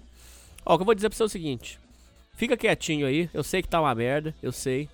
Ainda mais que sua mãe tá com um novo marido. Ele já deve estar botando as regras em casa, tá ok, eu sei. E desculpa te interromper, ele tem 19 anos? Quantos anos o ouvinte tem? Ele 19. falou? É, isso é muito cedo. Segura o BO, eu sei que é uma merda. Eu te entendo. É, é muito difícil mesmo morar num lar problemático. Eu morei, eu sei do que você tá falando. É muito ruim. Só que é o seguinte: às vezes a gente tem que dar um passo pra trás pra pegar impulso pra pular. Pra ir, pra ir muito pra frente. Você vai dar um salto na sua vida você vai ir muito pra frente. Só que é o seguinte: agora é a hora que você vai ter que segurar isso aí. Se você quiser fazer isso aí que a Camubelo, a Camubelo falou, eu não acho ruim não. Se você quiser arrumar um, um parça seu ou alguns amigos, alugarem uma casa e você arrumar um trabalho aí num supermercado, alguma coisa aí, dá pra fazer. É possível, ok. Mas, é, se você consegue resistir, fica quietinho onde você tá. A partir de hoje, sua vida vai ser estudar. Mas não é, é- não é de boca pra fora, é o seu compromisso. Você vai procurar tudo que é concurso de prefeituras que vão ter aí perto, cidade vizinha, onde for. Você vai começar a prestar eh, concurso agora sem parar. Não é questão de se você vai passar. É só quando. Você vai estudar tanto, você vai estudar e você vai prestando até passar. Quando você já quando você começar a engrenar, você vai começar já a, a, a pegar os macetes e tal. E aí depois, aí você vai conseguir passar em algum. Aí você vai ter que aguardar o período de ser chamado. Aí você vai sair já com uma coisa certeira. É melhor você fazer isso do que você fazer é, como eu fiz, por exemplo. Eu saí na indecisão total. Eu poderia ter, poderia ter dado tudo errado. É, eu fui poderia estar morando na rua, né? Realmente. Eu poderia literalmente estar morando na rua. Graças a Deus consegui sobreviver. Imagina, viver no albergue? É... Que horror. É terrível. É terrível mesmo. Isso aí não é vida para ninguém, gente. Isso aí é um momento da sua vida que de repente alguma coisa deu errado, tudo bem, mas isso aí não é para viver assim não, cara. Não dá não. Vocês que têm estrutura, que você que tem uma mãe que, que nos tranca e barranco te ajuda, nos tranca e barranco, pode falar merda pra você, pode não sei o que lá, mas que no tranco e barranco te ajuda, aproveitem essa oportunidade, fecha, se fecha para fazer o que, o que tem que ser feito e se dedica. E é melhor você sair numa coisa certeira do que você sair na indecisão. Porque quando você sai numa coisa que você não sabe se é certa, você tá jogando com a sorte. Pode, pode ser que você dê azar. É muito complicado isso aí, Camomila. Sim, e tipo assim, é, às vezes a, a, mãe do ouvinte vai. Tem comida em casa, né? Se ficar doente, a mãe tá lá. É, quando a gente mora sozinho, é diferente esse tipo de coisa. Que não tem alguém que, que já tem a comida preparada pra gente. Se a gente tá passando mal, se a gente tá doente, não tem alguém que vai ficar do nosso lado. Se quebra alguma coisa em casa tem que consertar, não, é, é difícil. É tudo a gente tem que pensar. Não tem ninguém para ajudar nessas horas. Então ele tem que estar ciente de que isso daí não vai acontecer mais se ele morar sozinho. Não vai poder mais contar com isso. A roupa para lavar, serviço de casa para fazer. Vai ser tudo ele. Aí, ainda sobre morar sozinho, Camilo, como é que foi para você? O, você já sabia. Ah, não. Você, como você, você, ajudou a cuidar dos seus irmãos, você já sabia cozinhar, você já sabia lavar roupa, tudo. Isso aí pra você foi, você tirou de letra. Sim, isso para mim é de boa. Nossa, a parte de lavar louça é dureza, né? É, é lá em casa ai. eu era que lavava mais louça, hein? Nossa senhora. Sério? É. Eu sempre ficava com lavar banheiro, lavar louça, lavar é, é, área, assim, tipo, lavar quintal, esse tipo de coisa, tudo eu, assim, na maioria das vezes, né? Mas é, é o serviço mais pesado, né? Então, você já sabendo fazer isso, você faz qualquer coisa, né? Lavar, é, lavar louça pra mim é o pior trampo. É, ah, mais, é muito chato. É o que mais me irrita. Mas tem, o banheiro é... eu acho de boa. Tranquilo. É, porque banheiro não é todo dia, né? É, verdade. É, que mais de dicas pro ouvinte? Ah, é, não sei se. Apesar que você é rica, né, Camomila? Mas para as pessoas humildes. Aham, aham. É, porque a Camomila tem dinheiro, mas pra ah, pessoa lógico, mais humilde, claro. comece comprando móvel é, usado. É muito mais barato. Vai no marketplace, vai lá, geladeira, fogão. Compra de segunda mão, depois você vai comprando novo, entendeu? Coisa nova. É verdade. E é isso, cara. É... Tem mais alguma dica para quem tá morando, vai morar sozinho? Ah, outra coisa, Camila. Quando eu, eu comecei a morar sozinho, eu estranhava muito a casa, aquele silêncio. Aí, sabe o que eu fazia? Eu ligava a televisão pra, pra enganar o cérebro. Porque aí fica uma voz falando, engana, que... tipo assim, você engana o cérebro, entendeu? É, pra não coringar, né? Pra não se sentir sozinho. A TV tá lá, né? Você põe no da Atena lá conversando como se estivesse conversando com você na sua casa e você não passa por problemas de solidão. Bem bolado. Você, você passou por esse processo ou não? Passo. Assim, se, se eu fico sozinha em casa, eu sempre tem que estar tá assistindo alguma coisa, sempre tem que estar tá com alguma é, coisa, assim, pra eu, é, eu não perder o foco e tal, porque porra, ficar sozinho é, é difícil, ainda mais que você tá acostumado assim. É, você, por exemplo, foi acostumado com muito barulho em casa, né? Porque Sim. É, muito irmão. Sim. Aí pra mim é até estranho. Tipo, no começo foi bem esquisito.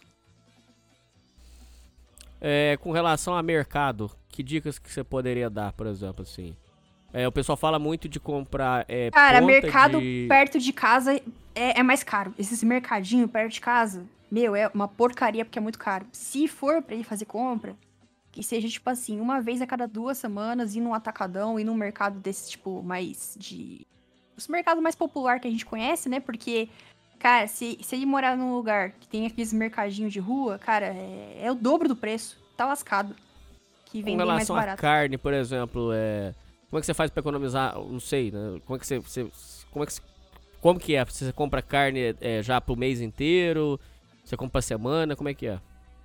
Não, é que aqui em casa, é, eu. Aqui em casa nós dois trabalhamos, né? Então, às vezes eu não tenho tempo muito de cozinhar durante a semana. Então a gente compra marmita, coisa assim que dura bastante. Mas. Ah, você tá é... vivendo de marmita? É, às ve- durante a semana, como eu trabalho, eu e ele sim, aqui em casa. Daí sim. Mas é. Aí de fim de semana eu costumo cozinhar e tal. Aí eu vou no mercado perto e compro. Mas, tipo, quando a gente pode, aqui em casa, a cada três semanas a gente vai no mercado, faz aquela compra. Vou dar um exemplo pra você: leite. Cara, leite tá impossível de comprar em mercado perto de casa, cara. É 10 pau o litro de leite, não dá. Tem gente que tá colocando 9 reais o litro de leite, não dá. Então aqui em casa, o que, que a gente faz? A gente compra um o, a, o o- a caixa de papelão cheia de leite e, e usa isso. E compra de uma vez no mercado, porque ficar comprando de pouco em pouco é, é muito caro. Pô, mas você você compra daquele é, leite de caixinha, cara? Aquilo lá é muito ruim. Não, mas é, é o leite que vende nas caixas, né? O leite normal é. Por quê? Qual leite que Ah, você não. compra aí? Eu prefiro aquele da, da garrafinha, é melhor. Porque o da, o da caixinha parece que. Sei lá, cara. É, mas aqui o da garrafa é caro. O da garrafinha é mais caro aqui. Aí, ó, depois mas o pessoal fica zoando que você é boy. Aí, ó. Aí, ó. Está se entregando já. ah, outra coisa legal, você compra o café solúvel, mistura com Nescau, vira cappuccino, maneirão. Ah, sei lá, cara, acho que é isso. Não tem mais outra dica, sei lá. É, eu, e eu ainda vou dar um adendo. Eu acho que ele é muito novinho.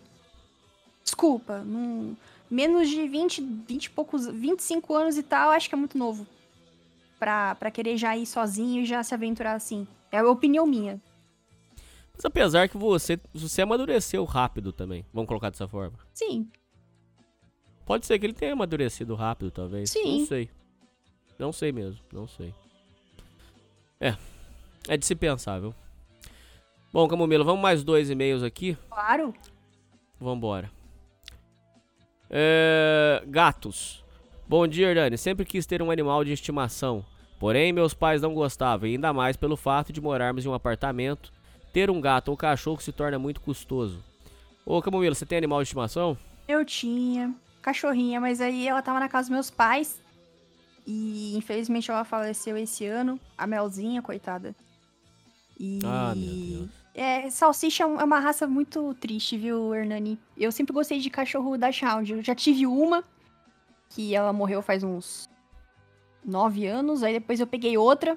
Sem meus pais, ó, mal- sem meus pais saberem direito, eu já peguei uma, porque um dia eu fui num grupo de Facebook e tinha um ex-professor meu que, que compartilhou de um irmão dele que tava dando salsicha, assim, cachorrinho salsicha. Bonitinho, um ano, porque compraram o cachorro filhote, aí parece que o filho não se acostumou e tal. E aí quiseram não quiseram mais, né? Até hoje eu acho meio, meio, meio esquisito, mas tudo bem. Aí eu peguei, né, pô, cachorro da raça que eu gosto, que já sei como cuidar, e eu tinha perdido uma, tadinha, eu fi- eu fiquei bem mal durante muito tempo, eu peguei pra cuidar e tal. Aí, depois que eu saí da casa dos meus pais, eu deixei lá, porque tem uma outra irmã minha que ela era muito apegada ao cachorro, e assim, mas quem comprava ração, quem comprava tudo era eu. E lá na casa dos meus pais, ela tinha muito mais espaço, a cachorra, então ela continuaria muito feliz. Mas infelizmente esse ano ela faleceu e. Só sei que vai demorar muito pra eu ter outro, outro cachorro de novo, viu? E pra você ter um gato aí na sua casa, não compensa no seu apartamento. Não, porque meu marido não gosta de gato. Eu também não sou muito chegada em gato, não. Gato, tipo assim, eu respeito quem gosta, mas não é minha praia, não. Prefiro cachorro. E cachorro aí pra vocês também fora de cogitação. Dá pra ter, mas como a gente. é, Eu tô meio que. Eu, eu acho meio mancada, assim, eu pegar um cachorro porque o outro morreu, sabe? Assim, então eu. Prefiro esperar. E a gente ainda quer viajar um dia pro Japão, né? A nossa a viagem pro Japão que a gente fica esperando fazer um dia. E enquanto a gente não fizer essa viagem, eu não, não vou ter bichinho ainda, não. Mas é uma viagem é, pra, pra- só pra conhecer ou quem sabe no futuro você pode mudar mesmo? Não, pra conhecer, porque a gente não é descendente. Vixe. É pra conhecer, é a viagem da nossa vida. A gente quer ir pro Japão, mas sempre acontece alguma coisa que interfere e não dá pra ir. Mas aí ano que vem, se tudo der certo, a gente vai pro Japão. Vai rolar. Sim, um mês no Japão. juntando a grana, que é, é a viagem do nosso sonho, né? Mas quanto que vai custar isso, criatura? Ah, vai, vai custar caro, né? Mas a gente trabalha pra isso, né? É, quem tem dinheiro tem, né? Isso, isso que é, isso que é legal, isso que é importante. Pessoa bem de vida, né? Um casal bem de vida, rico, isso que é bacana, né? É, ricos, aham. ai, ai. Mas a nossa vizinha tem dois gatos. Um deles é o que eu sou mais apegado, é o Luiz. Malhado, ele é bem esperto e inteligente. Rapidamente, me apegamos a ele, até mesmo meu pai, que é todo carrancudão, chucrão e cabra da peste nordestino, que no começo odiava gato dentro de casa. Em menos de duas semanas, ele estava comprando ração prêmio para alimentar o bichano. Ah, isso aqui Cara, é, é, é o sempre assim, né? É sempre É, assim. é. Eu não quero esse gato em casa. Daqui três dias esse gato tá fora. Arranja alguém pra ficar com o gato. Uma semana depois, tá dormindo com o gato. Tá tirando foto, tá tirando foto do gato. é muito bom isso, cara, muito bom. O, o amor, o amor é contagia, não adianta. Não É. tem jeito, cara.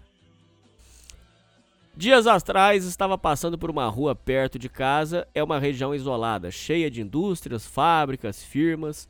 As ruas são isoladas e pouco movimentadas. Alguns a usam para ficar praticando direção. E 100% das vezes tem algum viciado ou prostituta por ali. Estava de caminhada junto com meu pai, até que vemos do outro lado da calçada um gato que foi atropelado. Não tinha acabado de acontecer e tampouco estava totalmente podre. Mas o que me pegou foi que esse gato era igualzinho ao Luiz, tanto a cor quanto a pelagem e as manchas no rosto. Isso me fez sentir mal e dei um abraço forte no bichano quando cheguei em casa. De fato, o, des- o destino de muitos dos animais de rua acaba por ser bem cruel às vezes. Obrigado por ouvir. Um abraço, Hernani. Cara, bom e-mail. É isso, cara. Aproveitem. A gente não sabe o dia de amanhã. E É. coitado dos animais de rua. Eu sofro muito quando eu vejo animal de rua. Pra mim é muito.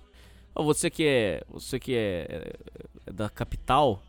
é, a situação do, do- Quando você, você anda em, é, em São Paulo é um monte de animal de rua. O Nossa. pessoal também morando na rua. Isso pô, Olha, eu vou isso aí ser bem comigo. sincera. Eu acho um, um pouco esquisito, mas talvez pode ser coisa da minha cabeça. Que ultimamente eu tenho visto menos animais de rua na rua assim. Eu tenho visto muito mendigo, por exemplo. Se eu vou na. Se eu vou na Liberdade, se eu vou numa Paulista, né? Centro de São Paulo. Olha, eu tô vendo mais mendigo do que animal. Eu não sei o que estou fazendo, o que estão fazendo com os animais. Eu não sei o que está acontecendo. Mas é, é tenso. Mas sim, tem, tem muito animal que. Eu, eu tô vendo muito animal que foge, cara. Eu- esses dias eu, eu tô no Instagram, eu, eu entrei no Instagram que são os animais da região que, que se perdem, né? O pessoal coloca foto lá. Dá muita dó, cara. Pessoal pedindo Muito. recompensa, que perde animal, é. dá dó. Você sofreu muito com a- as perdas dos, dos- dos animais que você teve? Como é que foi? Olha, eu, eu sofri, viu? Até assim, a minha primeira cachorrinha eu sofri mais. Porque assim, ó, até fica uma dica. Não sei se você sabe, se os ouvintes sabem, né? Cara, Dash Round, o salsichinha, cara, é uma raça é muito bonitinho, eles são muito inteligentes, eles são educados, eles são. Cara, são. O melhor cachorro que tem, na minha opinião, é o, é o cachorro Dash Round. O salsichinha da Cofab. Mas, cara, tem uma hora da vida deles que não adianta. Você, você cuida, você faz tudo. Eles ficam paraplégicos, Hernani. E um dia você vai da acordar. Cara, sim, eu- cara, Zé, até hoje, Hernani, eu tenho sonho que eu vejo minha cachorra. Sabe, eu sonho com a minha cachorra. Porque ficou um trauma na minha cabeça, até abrindo meu coração aqui. Que às vezes eu fico pensando assim: será que se eu tivesse feito alguma coisa? Será que se eu tivesse interferido em alguma coisa? Será que minha cachorra não teria perdido a- o movimento das patas, sabe? É, eu me sinto culpada. Porque eu fico pensando assim, ah, se eu será que se eu tivesse feito alguma coisa? Será que se eu tivesse. Será que foi um dia que eu, que eu brinquei com ela, que ela pulou, que fez mal? Só que assim, cara, eu sei que, que não, não é culpa minha, mas no fundo, no fundo, como foram duas cachorrinhas que eu tive, uma era salsichinha marrom e a mais atual foi uma salsichinha preta. Pô, as duas morreram, a marrom ficou mais tempo paraplégica, ela ficou paraplégica durante uns três anos, eu cuidava dela, limpava ela, limpava a casinha dela, comprava ração boa pra ela, mas não adiantou, depois de um tempo ela morreu. Essa outra, que morreu recentemente, ficou paraplégica, depois de dois dias morreu. Não sei porquê. Esse cachorro é terrível, ele tá bem, a gente cuida, não deixa subir, não deixa pular. Não deixa, não deixa fazer nada que a coluna possa é, estragar. Cara, vai chegar um dia que você vai acordar, você vai ver seu cachorro se arrastando, Hernani, Cara, é, é- acho que os piores momentos da minha vida, assim, que eu posso dizer até hoje, nesses meus 30 anos, foi, ver, foi um dia acordar e, e ver minha cachorra sem andar. E eu levo ela no veterinário, o veterinário fala assim: ah, se a gente fizer acupuntura, se a gente fizer tal coisa, talvez dê certo, que nem essa última cachorrinha minha, que se foi esse ano. Meu pai me ligou, cara, foi terrível. Meu pai me ligou e falou assim: que a, Mel do nada passou. A, Mel do nada parou de andar. E levaram no veterinário, o veterinário falou que se, se fizesse uma cirurgia, talvez tivesse a oportunidade do cachorro voltar a andar. Hernani, no mesmo dia, já fui juntando as moedinhas, já fui vendo tudo que eu podia fazer, já ia conversar com o veterinário que eu ia pagar a cirurgia dela. No dia seguinte, meu pai me liga, a cachorra morreu. Nossa, Ah, mas me Deus. quebrou, cara. Me quebrou muito, porque foi a mesma raça, eu cuidei, fiz tudo certinho. Na casa dos meus pais ela não subia escada. A outra cachorrinha, ela até subia um pouquinho de escada, mas é porque a gente morava num lugar antigamente que não tinha como. Ela subia e descia, mas ela aguentou bastante. Essa outra, não sei o que aconteceu. Morreu do nada e não foi de doença. É, é a raça. Então, assim, cara, animal. Isso deixa muito. Isso aí mexe muito com a gente, cara. Ainda mais quando, tipo, até, é uma coisa minha. Até hoje eu, eu, eu me sinto culpada por essas coisas, mas não, não- eu não podia fazer nada, tá ligado? Mas assim, no fundo, no fundo, fica um- no meu subconsciente uma coisa, tipo, ah, será que se eu tivesse feito tal coisa, o cachorro teria vivido, teria ficado melhor?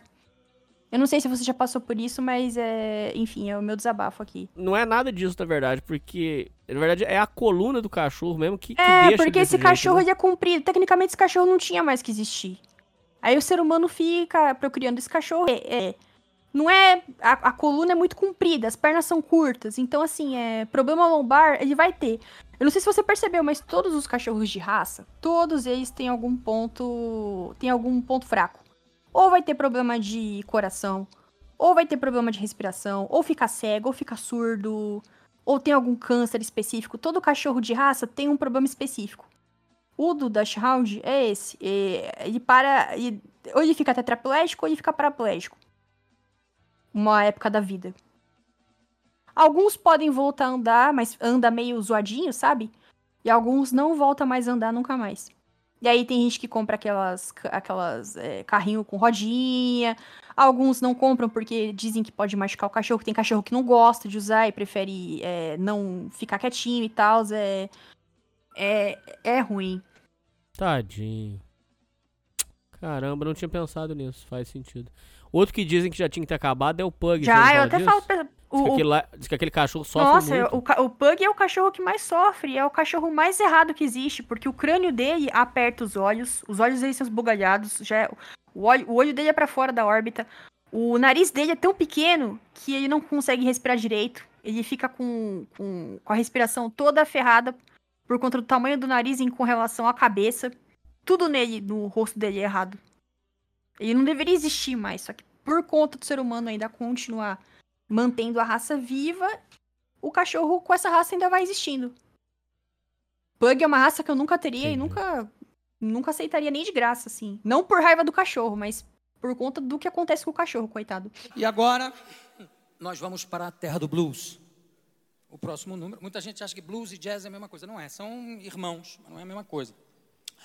A Billie Holiday, uma vez, disseram para ela se ela era cantora de blues. Ela falou: Não, sou cantora de jazz. No fundo, trocando em miúdos, a origem é a mesma. Esse blues, que vocês vão ouvir agora, foi um blues. Eu estava no delta do Mississippi. Foi um blues que eu recolhi no delta. Eu estava passeando pelo delta, vi o blues ali no chão, jogado. Recolhi o blues. O blues que nasce no delta do Mississippi vai para Chicago, onde surge o, o Chicago Blues, porque as populações negras, na época da recessão, foram para as grandes cidades em busca de emprego. Esse é um dos blues que foi do delta para Chicago com eles. Stormy Monday Blues.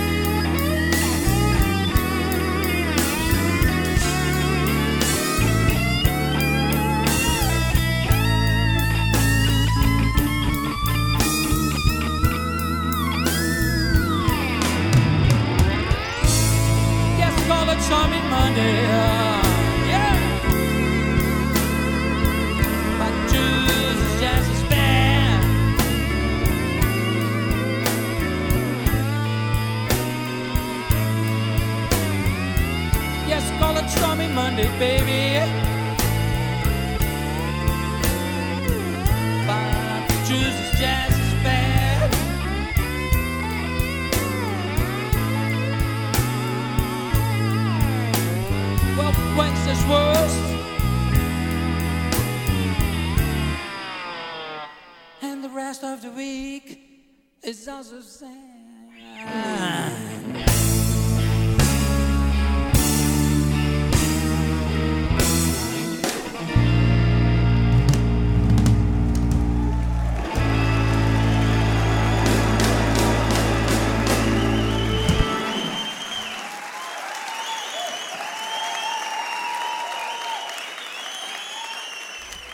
Bom, vamos para o nosso último e-mail. Acho que estou amaldiçoado. Ih, Como, Mila, você nunca falou sobre isso aí. Você já, é, você já teve experiências com, com sobrenatural? mais ou menos. Mais ou menos, assim. Você Eu- poderia contar? Ah, é que assim, eu. É. Ah, sei lá, é, já aconteceu de ter muito, muita premonição. Quando eu era criança, é, eu sentia umas coisas, mas às vezes é coisa de criança. Hoje em dia também, tipo, eu posso sentir que de repente tem alguma coisa esquisita e tal. Mas assim, coisa sobrenatural pesada não. Ah, já tive muita paralisia do sono, é um negócio ruim. Hoje em dia deu uma parada. Mas hoje em dia, assim. é eu comecei a me interessar mais por, por essas coisas, assim, de. Ah, de, de igreja, assim, de Jesus Cristo, mais ultimamente, né? Então, isso pra mim tem sido uma coisa legal, assim, sabe? Tipo, ter esse lance de. De não temer esse tipo de coisa, porque existem coisas boas e que a gente tem que se apegar a elas e tal, mas é. Sim, já, já aconteceu umas paradas bem bizarrinhas comigo. Você pode contar uma só? Uma só. Deixa eu pensar. Olha, eu acho que quando eu era criança, eu tava dormindo, mas sabe quando você tá dormindo e ao mesmo tempo tá sonhando, mas parece que não, não é sonho? Eu já tive sonho muito esquisito, isso também já é outra coisa. Mas assim, eu acho que eu devo ter. Sabe quando você acorda de noite e meio que tá. Não sei se você tá sonhando ainda, mas você vê gente perto de você? Então, aí você não sabe se é fantasma, assim, se é gente. Você não sabe se é coisa da sua cabeça. Paralisia do sono também dizem que é um fenômeno é, biológico, químico do seu cérebro, que o seu cérebro dá um bug e você fica com paralisia do sono. Mas é um, é um negócio tão esquisito que não sei. Tem gente que fala que é. que é espírito que fica em cima de você, umas paradas assim. Eu não sei. Mas você não tem mais faz tempo. Ou ainda Faz. tem? Não, paralisia do sono não tem mais, não. Acho que eu tive umas quatro vezes em toda a minha vida até hoje. Já teve, Hernani? Não que eu tenha sido avisado. Ah, graças a Deus. Olha, é, é um negócio bem ruim, viu? Não desejo pra fala que ninguém. isso aí é coisa, é coisa do outro mundo mesmo. Eu já vi uma Sim. pessoa tendo paralisia do sono, é bem bizarro. É horrível, tipo, a pior parte é que você não pode gritar, você não consegue gritar. Você se- é muito bizarro, você se esforça pra gritar, mas não sai som nenhum. E, tipo assim, dura alguns segundos. Mas é, é tão agonizante, tão agonizante que parece que você fica minutos. Na paralisia do sono. Camomila, ainda sobre maldição, história de macumba, essas coisas, já fizeram macumba pra você? Porque mulher é muito invejosa. Será que já não fizeram macumba pra você, não? Ah, não sei, olha, mas se fizerem, eu sou igual o Padre Quevedo. Pode fazer que, que eu não vou acreditar nessas besteiragens, não. Pode fazer porque eu tô. Não, não vai pegar. Não vai pegar. Pode vir os feiticeiros. Todos vão tentar quebrar meu dedo, não vão conseguir. Você já viu alguma pessoa que sofreu com macumba? Ahn, deixa eu ver. Olha. Sofrer com macumba, não. Não, acho que não, Não? Hernani, não. Acabei de pensar que não. Entendi. Próximo a mim, não. Mas, é, mas o- o- é, a mulherada gosta de uma macumba, hein? E gosta também negócio de, de fazer é, negócio de bruxa lá, que não sei o ah, que lá. sim, cara. Todo, cara, toda menina que, que, cara, é muito bizarro. Menina falando que, ah, que religião é uma merda, Deus não existe, os caramba. Sempre é Wicca. Sempre fica com essas paradas de, cara, é, é cartinha de tarô, é, coisas de, ai, é, ficar cultivando planta, não sei o quê. É, ficar usando, fazendo tatuagem de, de simbolinhos, coisa assim, cara, é, é uma besteira, velho. Eu não sei se vai ter gente que vai se arrepender disso mais tarde, mas enfim. Sim, tem bastante. Ainda mais mulher que se interessa por esse tipo de coisa. Eu mesma vi.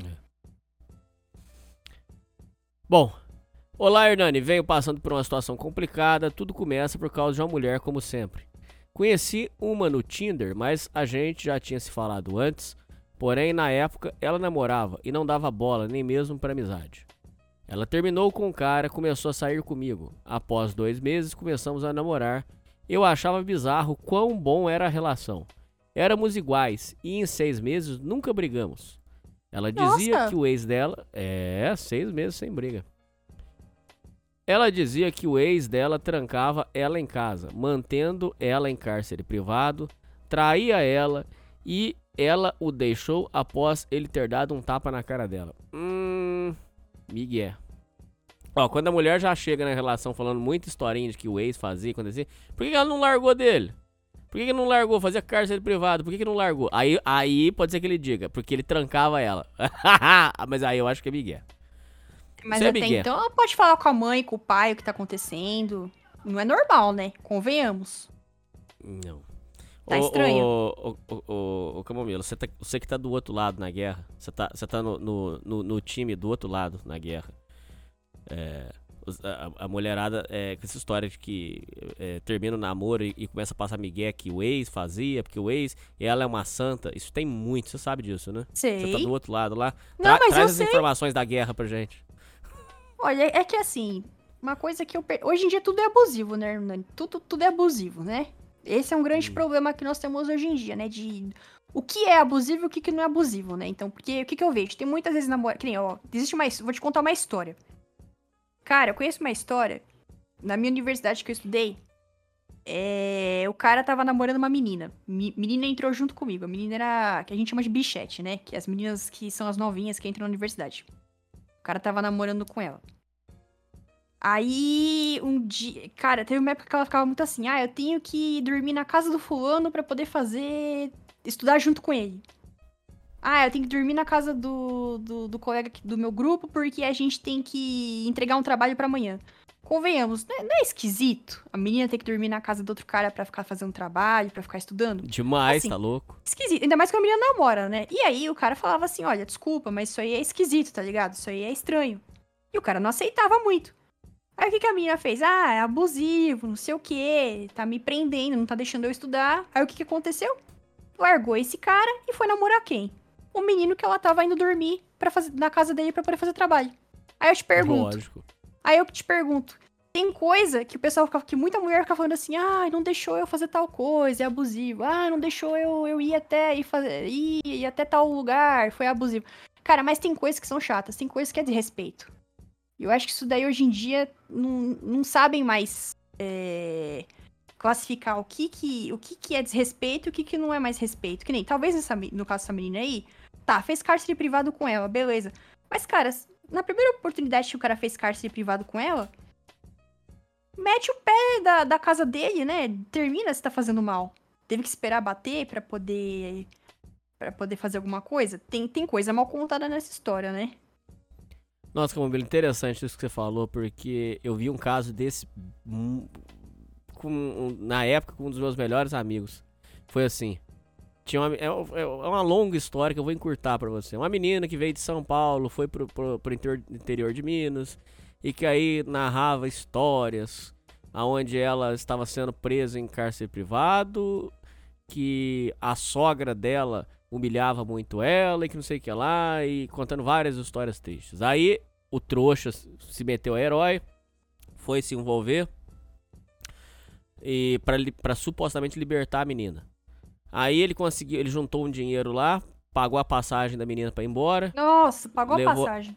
pagou passagem, levou ela para rodovia, levou ela na rodoviária e despachou ela embora para casa dela. Aí isso gerou vários problemas, inclusive com, com- com o rapaz, o namorado da menina, é, indo na, na, na porta da escola e, e ameaçando de morte e perseguindo ele por muitos meses. Ele sofreu com isso aí. Mas peraí, Depois, se a menina tinha problema, Hernani, por que, que ela- o namorado dela não ajudava ela? Por que, que teve que ser um amigo pra ajudar? Então, é, aí, depois, quando passou tudo, aí nós chegamos, nós fizemos um balanço depois. Falamos assim, pera aí, vem cá. Ela tava sendo presa. Mas se ela tava presa, como é que ela podia sair pra ir no mercado? Como é que ela podia...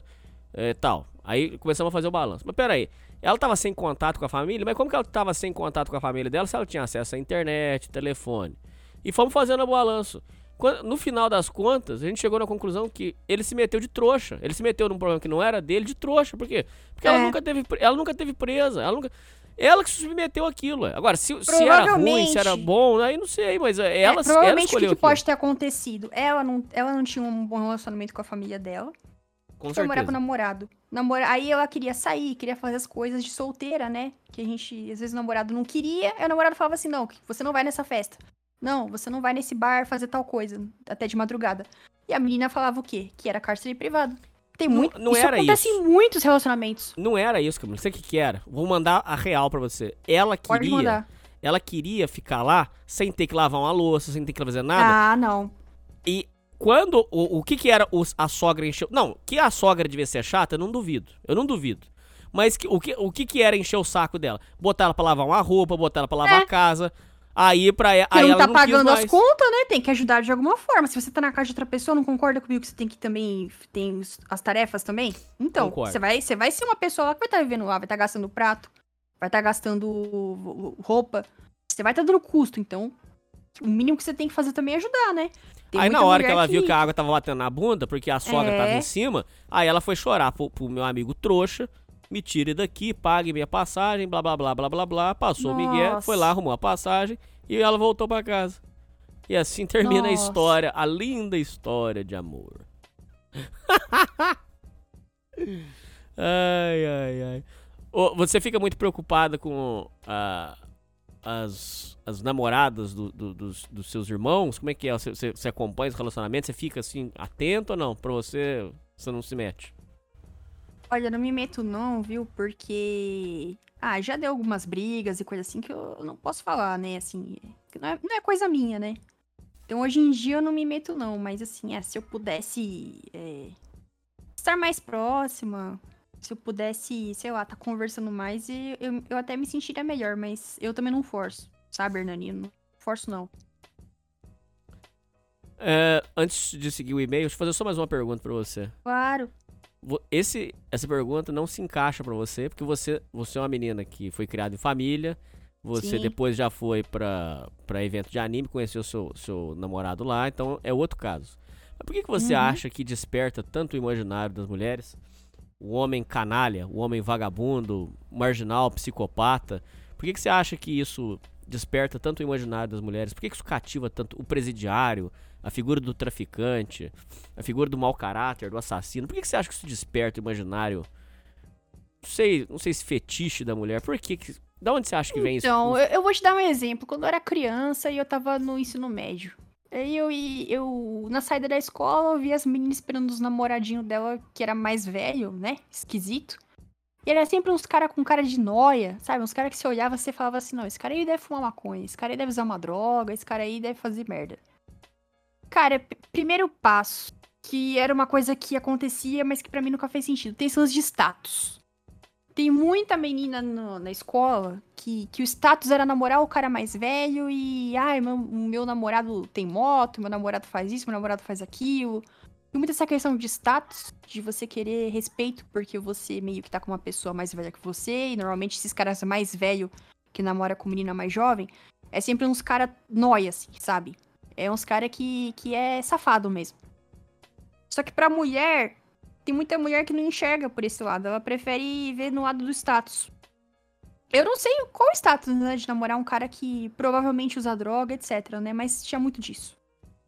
E às vezes, outra coisa que eu, que eu percebo, né? Ou a menina não tem pai, e aí ela precisa de. Ah, não tem referência de homem. não tem referência de homem, daí ela. Posso estar falando bosta, né? Mas ass- assiste muito filminho, assiste muita novelinha, muita coisinha assim, e, acha que na vida real vai ser igual, né? E também tem esse lance de querer desaf- desafiar a mãe, assim, a mãe. Nesse, nesse caso da minha que não tem pai, às vezes a mãe é até presente, mas aí, ah, a minha mãe é chata, minha mãe não deixa eu fazer isso, minha mãe não deixa eu fazer aquilo e, e quer dizer, e quer se impor, fazer esse tipo de merda. E também tem muita mulher que desrespeita o pai, né? Às vezes o pai foi até um cara que, que deu atenção, o cara é um cara que, que ficou por perto, mas a menina começa a ir pra uns caminhos muito errados e fica querendo é, desafiar, sabe, a família, etc. Mas assim, eu acho muito estranho, cara. Era, é sempre uma menina de 17 anos, 16 anos, namorando uns caras de 23, que é tudo noia, cara. Você Aí a Você menina. viu muito isso. Já, eu vi muito disso daí. Nossa. Eu vi muito disso daí na escola. Mas eu acho que é status, viu? Você acha que é, é- é- é pelo status de namorar o vagabundo? É, e também pela, pela emoção, né? O cara às vezes tem moto, aí o cara leva ela na garupa da moto, ela fica, nossa, que legal. Aí às vezes o cara pode usar uma droga e a menina pensa assim, ah, vou usar uma droga aqui, olha que legal. Tem muita menina que pensa por esse lado. Mas e- e- essa etapa da sua vida você não passou por isso não, né, Camila? Não, graças a Deus, não. Eu não. Eu nunca entendi isso. O que eu estou te dizendo é o que eu percebo hoje em dia quando eu olho né, do ponto de vista da mulher, sabe? Eu, porque eu convivia com essas meninas, assim, não de ter amizade, mas tipo, de ter que conviver, porque eu tava na mesma escola que eu e era menina também, entendeu? Eu escutava as conversas, eu via as coisas e assim, era, era dessa forma. Muito bem. Bom, continuando. Então, ele conheceu a menina, seis meses sem briga, tudo perfeito, e ela dizia que o ex manteve ela em cárcere privado. Eu tinha trauma de relacionamentos com mulher porque todas terminavam literalmente do nada, por motivos nada a ver. Como uma ex minha que quis terminar comigo por me amar demais. Hã? Isso não existe. Isso não existe. Desculpa dizer isso, mas isso não existe. Ninguém termina com uma pessoa por amar ela demais. Não existe. Foi. Bizarro. Desculpa esse balde de água fria, mas isso não existe, cara. Outra por não se sentir segura comigo, por eu ter facilidade em falar com mulheres. Ah, isso aqui é Ah. ciúme. É, mas também é besteira, porque eu não entendo, né? Ou não sabe falar e é, e é bobão, ou sabe falar e, e não quer. É muito ciúme, então. É, a menina não, não tem autoestima boa, não. Teve outros casos bobos, mas esse relacionamento com a mulher do Tinder eu acreditei ser diferente. Vivi um conto de fadas, saíamos muito. Ela é mais extrovertida e cheia de amigos, principalmente homens, o que me incomodava um pouco, mas eu relevava. Tá, deixa eu fazer alguns comentários. Ó, relacionamento de Tinder, já vou adiantar pra vocês que. É. Por vir de Tinder. Não. Como é que eu vou falar assim? É superficial. É. É. Às vezes é mais negócio você conhecer a, a pessoa fora disso aí, cara. Lá o Tinder é pra. Entendeu? É pra você. É, é negócio temporário, é casual. Mas não eu é. também acho, viu? É, não- não é pra, pra alguma coisa assim séria de verdade. Fora que ali to- tá todo mundo ali o tempo todo é. É. Como se fosse um cardápio, né, Hernani? A pessoa tá lá, a pessoa te enxerga como um cardápio, né? E é um cardápio de gente aquilo lá, né? Eu nunca tive Tinder, nunca quero ter. Mas o que eu percebo, por exemplo, quando eu tava na universidade, eu convivi com a época que criaram o Tinder, né? Quando eu tava na universidade. Cara, é- era uma bosta, porque às vezes tinha almoço, tinha é, momentos que eu estava com os meus amigos, e era só papo superficial de Tinder, papo chato. É gente mostrando a fotinha de outra pessoa, gente mostrando bio de outra pessoa. Mas é uma parada muito de cardápio humano, cara. Não, não tem esse lance de você conhecer a pessoa, de você conversar com a pessoa, de olhar no olho da pessoa, de sentir o timbre de voz da pessoa. É um negócio esquisito, né? Você deve ser que nem eu. Nesse É. quesito, assim, de conhecer alguém. É, é. Nesse quesito, sim. Outra coisa que falou aqui é. Amigo, mulher com amigo, cheio de amigo homem. Estranho, hein, Camila? Estranho, estranho, estranho. Como é que é? Depende muito. Depende muito. Porque também, Hernani, tem, ó, tem muita mulher. Às vezes, ó, falando da minha época. Às vezes, assim, é, é mais seguro ter uma ter- você conhecer uma menina que tem amigos homens. Mas aí também tem que ver como é que ela age com eles, né? Se ela impõe respeito, se ela não fica com brincadeirinha idiota, se ela não fica com, com muita coisinha idiota, mas tipo, tem o lance de respeitar, etc, de conversar, porque tem muita mulher que leva a outra pra um caminho de bosta, viu? Tipo, a menina é certinha e, vai- e tem um grupinho de amiguinha, começa a conviver com muita menina aí. E aí só vai. Tipo, depois de dois meses, três meses, tá idêntica e tá fazendo merda. Assim, eu já vi muito disso acontecer também, viu? Camila, com Mas, questão de amizade, é. com- com- e a questão. O povo fala que. Eu, eu, ó, já vou te adiantar que eu não concordo com isso. Mas tem um fundo de verdade. Que dizem que a amizade com é, mulher e homem é perigosa, porque se um dos dois lados for pra cima e o outro ceder, pode ser que aí acontece a tragédia e a traição acontece. Que, qual que é a sua opinião sobre amizade entre homem e mulher? Eu não, eu não acho, mas assim, é, que dá medo, dá, né? Ou não? É, mas, é, mas aí depende, depende do limite que a pessoa impõe pra outra, o, o Hernani. Por isso que eu te falei, depende muito do, de brincadeirinha, depende muito também de, é, de respeitar. Que nem, eu tenho poucos amigos, amigas e amigos, né? Eu tenho poucos, não tenho muitos. É que você é meio Jorjona, né? É, é que, né, o... ah, vamos ser sinceros, né? Hoje em dia não, não tem como ter muito amigo, cara. Assim, tem como. Tipo assim, você pode ser uma pessoa extrovertida, você pode ser uma pessoa que conversa e tal, mas, tipo, de amigo mesmo, mesmo, não tem como ter muitos. Porque, tipo, cara, amanhã a pessoa que é tua amiga, de repente, vai querer te apunhalar pelas costas, cara. Hoje em dia, todo mundo, esse mundo de dinheiro, como diria o Rica Games, esse mundo de dinheiro, com que esse pessoal hoje em dia seja tudo assim. Cara, hoje em dia você tem. Imagina que, ó, tu tem o seu amigo, aí tu arranja um emprego da hora. Teu, teu amigo não, não tem um emprego tão da hora assim, e ganha menos que você e tal. Cara, rola esse lance de, de, de inveja. Cara, tem muito disso hoje em dia. Então é, é foda, cara. Não tem como ter muita amizade, assim, muitos amigos e tal. Porque a chance de alguém te apunhalar pelas costas um dia é maior também. Nos dias de hoje, do jeito que as coisas estão. Mas já aconteceu na sua vida? Já aconteceu na sua vida de amigo confundir as coisas e ficar uma situação merda? Já aconteceu? Não, porque eu, nu- eu nunca deixei isso acontecer. Duvido, Camilo. Duvido, duvido. Mas é, eu nunca deixei isso acontecer. E, e se a pessoa, de repente, gostava de mim, não tem muito o que fazer, porque eu sempre fiquei namorando durante todo esse tempo. Aí a pessoa tem que lidar com isso. Mas eu de. de eu de. de eu fazer. Eu deixar. é, passar dos limites, nunca aconteceu esse tipo de coisa, não. Do cara se declarar pra você? Não, Ou fazer uma proposta pra você? Vamos não, isso nunca aconteceu. Eu juro, eu juro por Deus, nunca, nunca. Ah, nunca. interessante, interessante mesmo. Mas acho que é porque o pessoal percebe. Não, Porque você impõe o limite também. É postura. Sim. É postura. Mas assim, eu não, não julgo o ouvinte. Eu acho que é preocupante. Quando ele não conhece ela, normal. é É preocupante o fato dela ter muito amigo. Porque é, é como se fosse uma concorrência, né? Se um dia acontecer alguma coisa, ela já tem outra pessoa, de repente, que pode tapar o buraco, assim. É. É, esse, esse, esse medo dele é um medo real. E esse ciúme do- das, das amigas do, do, do seu companheiro, você tem? É, ele não tem amiga, não, assim. Não? Esse, não. Ele é que nem eu. Muito bem.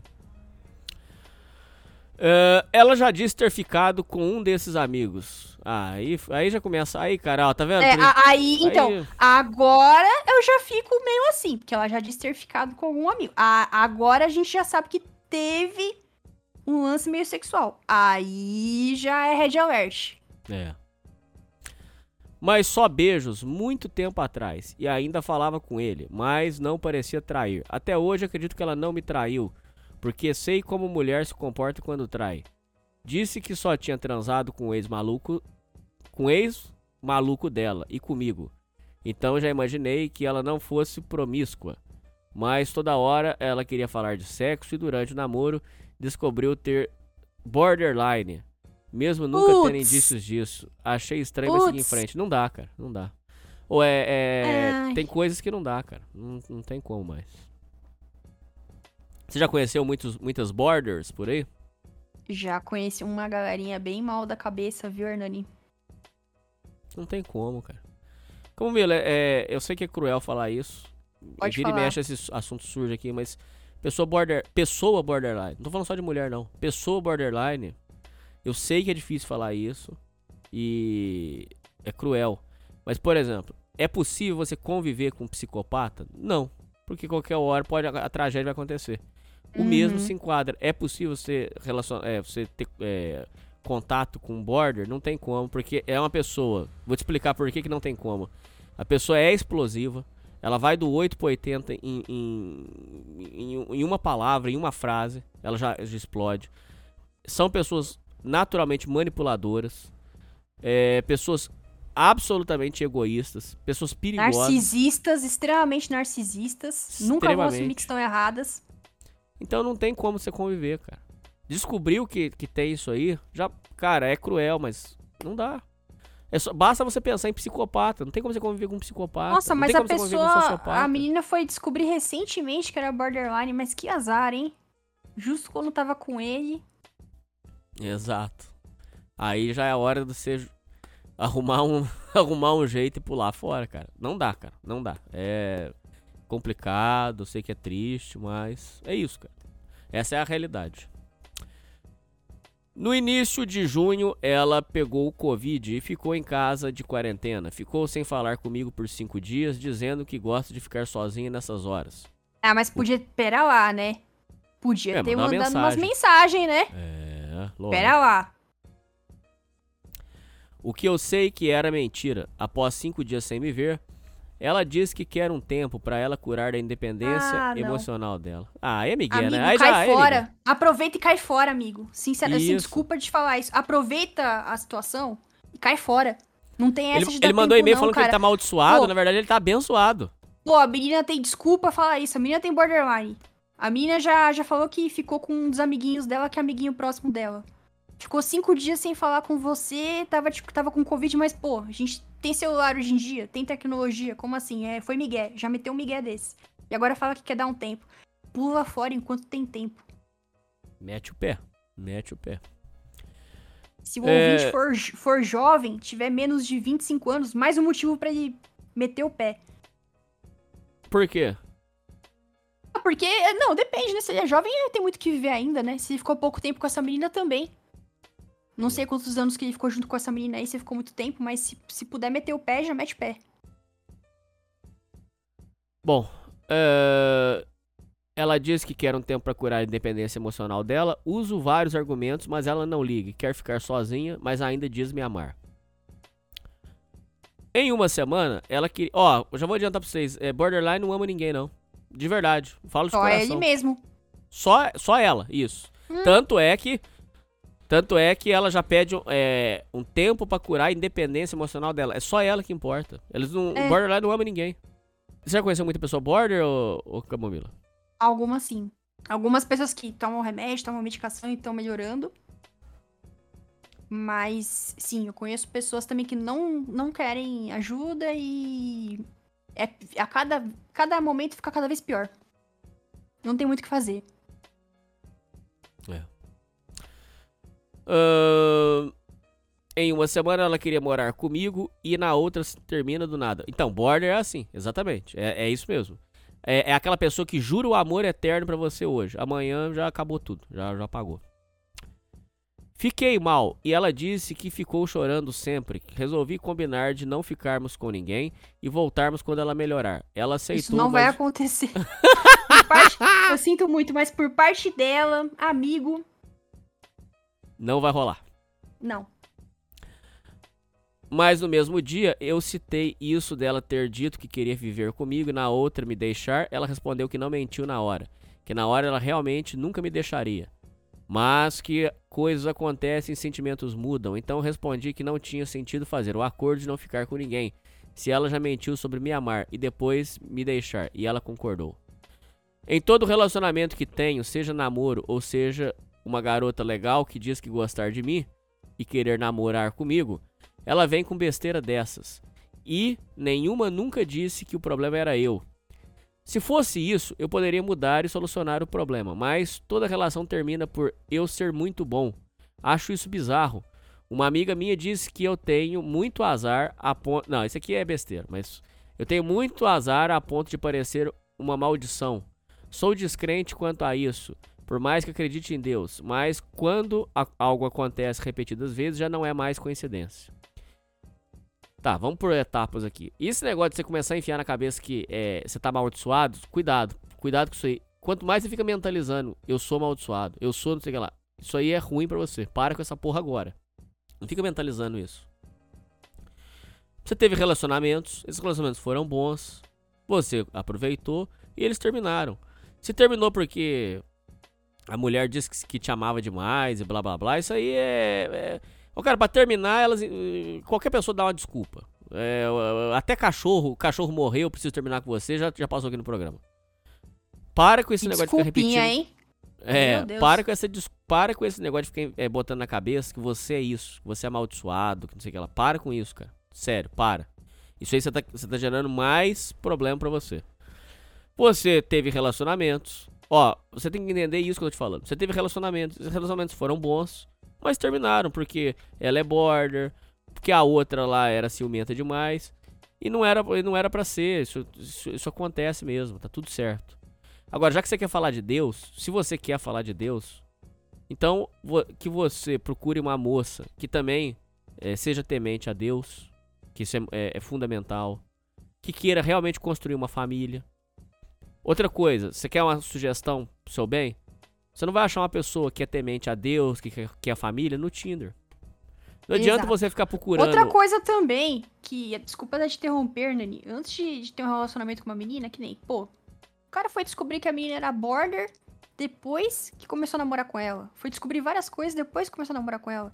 Cara, antes de namorar a menina, tenha uns momentos só de conversar, de conhecer a pessoa, cara, para não entrar em furada. Hoje em dia tem que ser assim. Eu sei que, ai, mas eu quero já tá com a pessoa, já quero beijar a pessoa, já... Cara, não dá. Tem que ter olho no olho, conversar com a pessoa, porque a chance de você descobrir muitas coisas depois que você tá namorando com ela, aí é tarde. Vai ser pior para você. É. E procurar uma pessoa que tem os mesmos valores que você, entendeu? Ó, um exemplo, Camilo. O seu, o seu relacionamento deu certo porque o seu companheiro tinha os mesmos valores que você. Se ele fosse Sim. um cara baladeiro, cachaceiro, drogado, não ia, não ia dar. dar certo. Não. Não ia dar certo.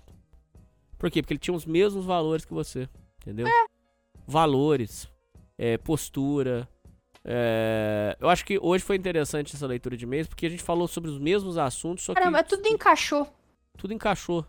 Então quer dizer o seguinte: é postura, são valores. E agora, já que você deu a liberdade de falar de Deus, que você se apegue mais a Deus, que você se apegue mais a, aos valores que importam e que você é, peça iluminação divina, mas que você também é, é, procure na, na, na, pessoas que dividem esse valor com você, entendeu? Porque aí você, aí os, a, vocês, o, o, a relação vai trabalhar com, com os mesmos os mesmos paradigmas, as mesmas ideias. Não adianta você. Eu sei que é bonito quando a gente é adolescente, aquele, aquele uh, film, filmes que a gente vê, aquelas historinhas, aonde o, o, o, cara é diferente da mulher, mas aí os, eles são opostos e aí se unem. Só que isso só funciona em filminho, essas coisas. Na Igual vida aquele, real. Ó, eu vou dar um exemplo, Hernani.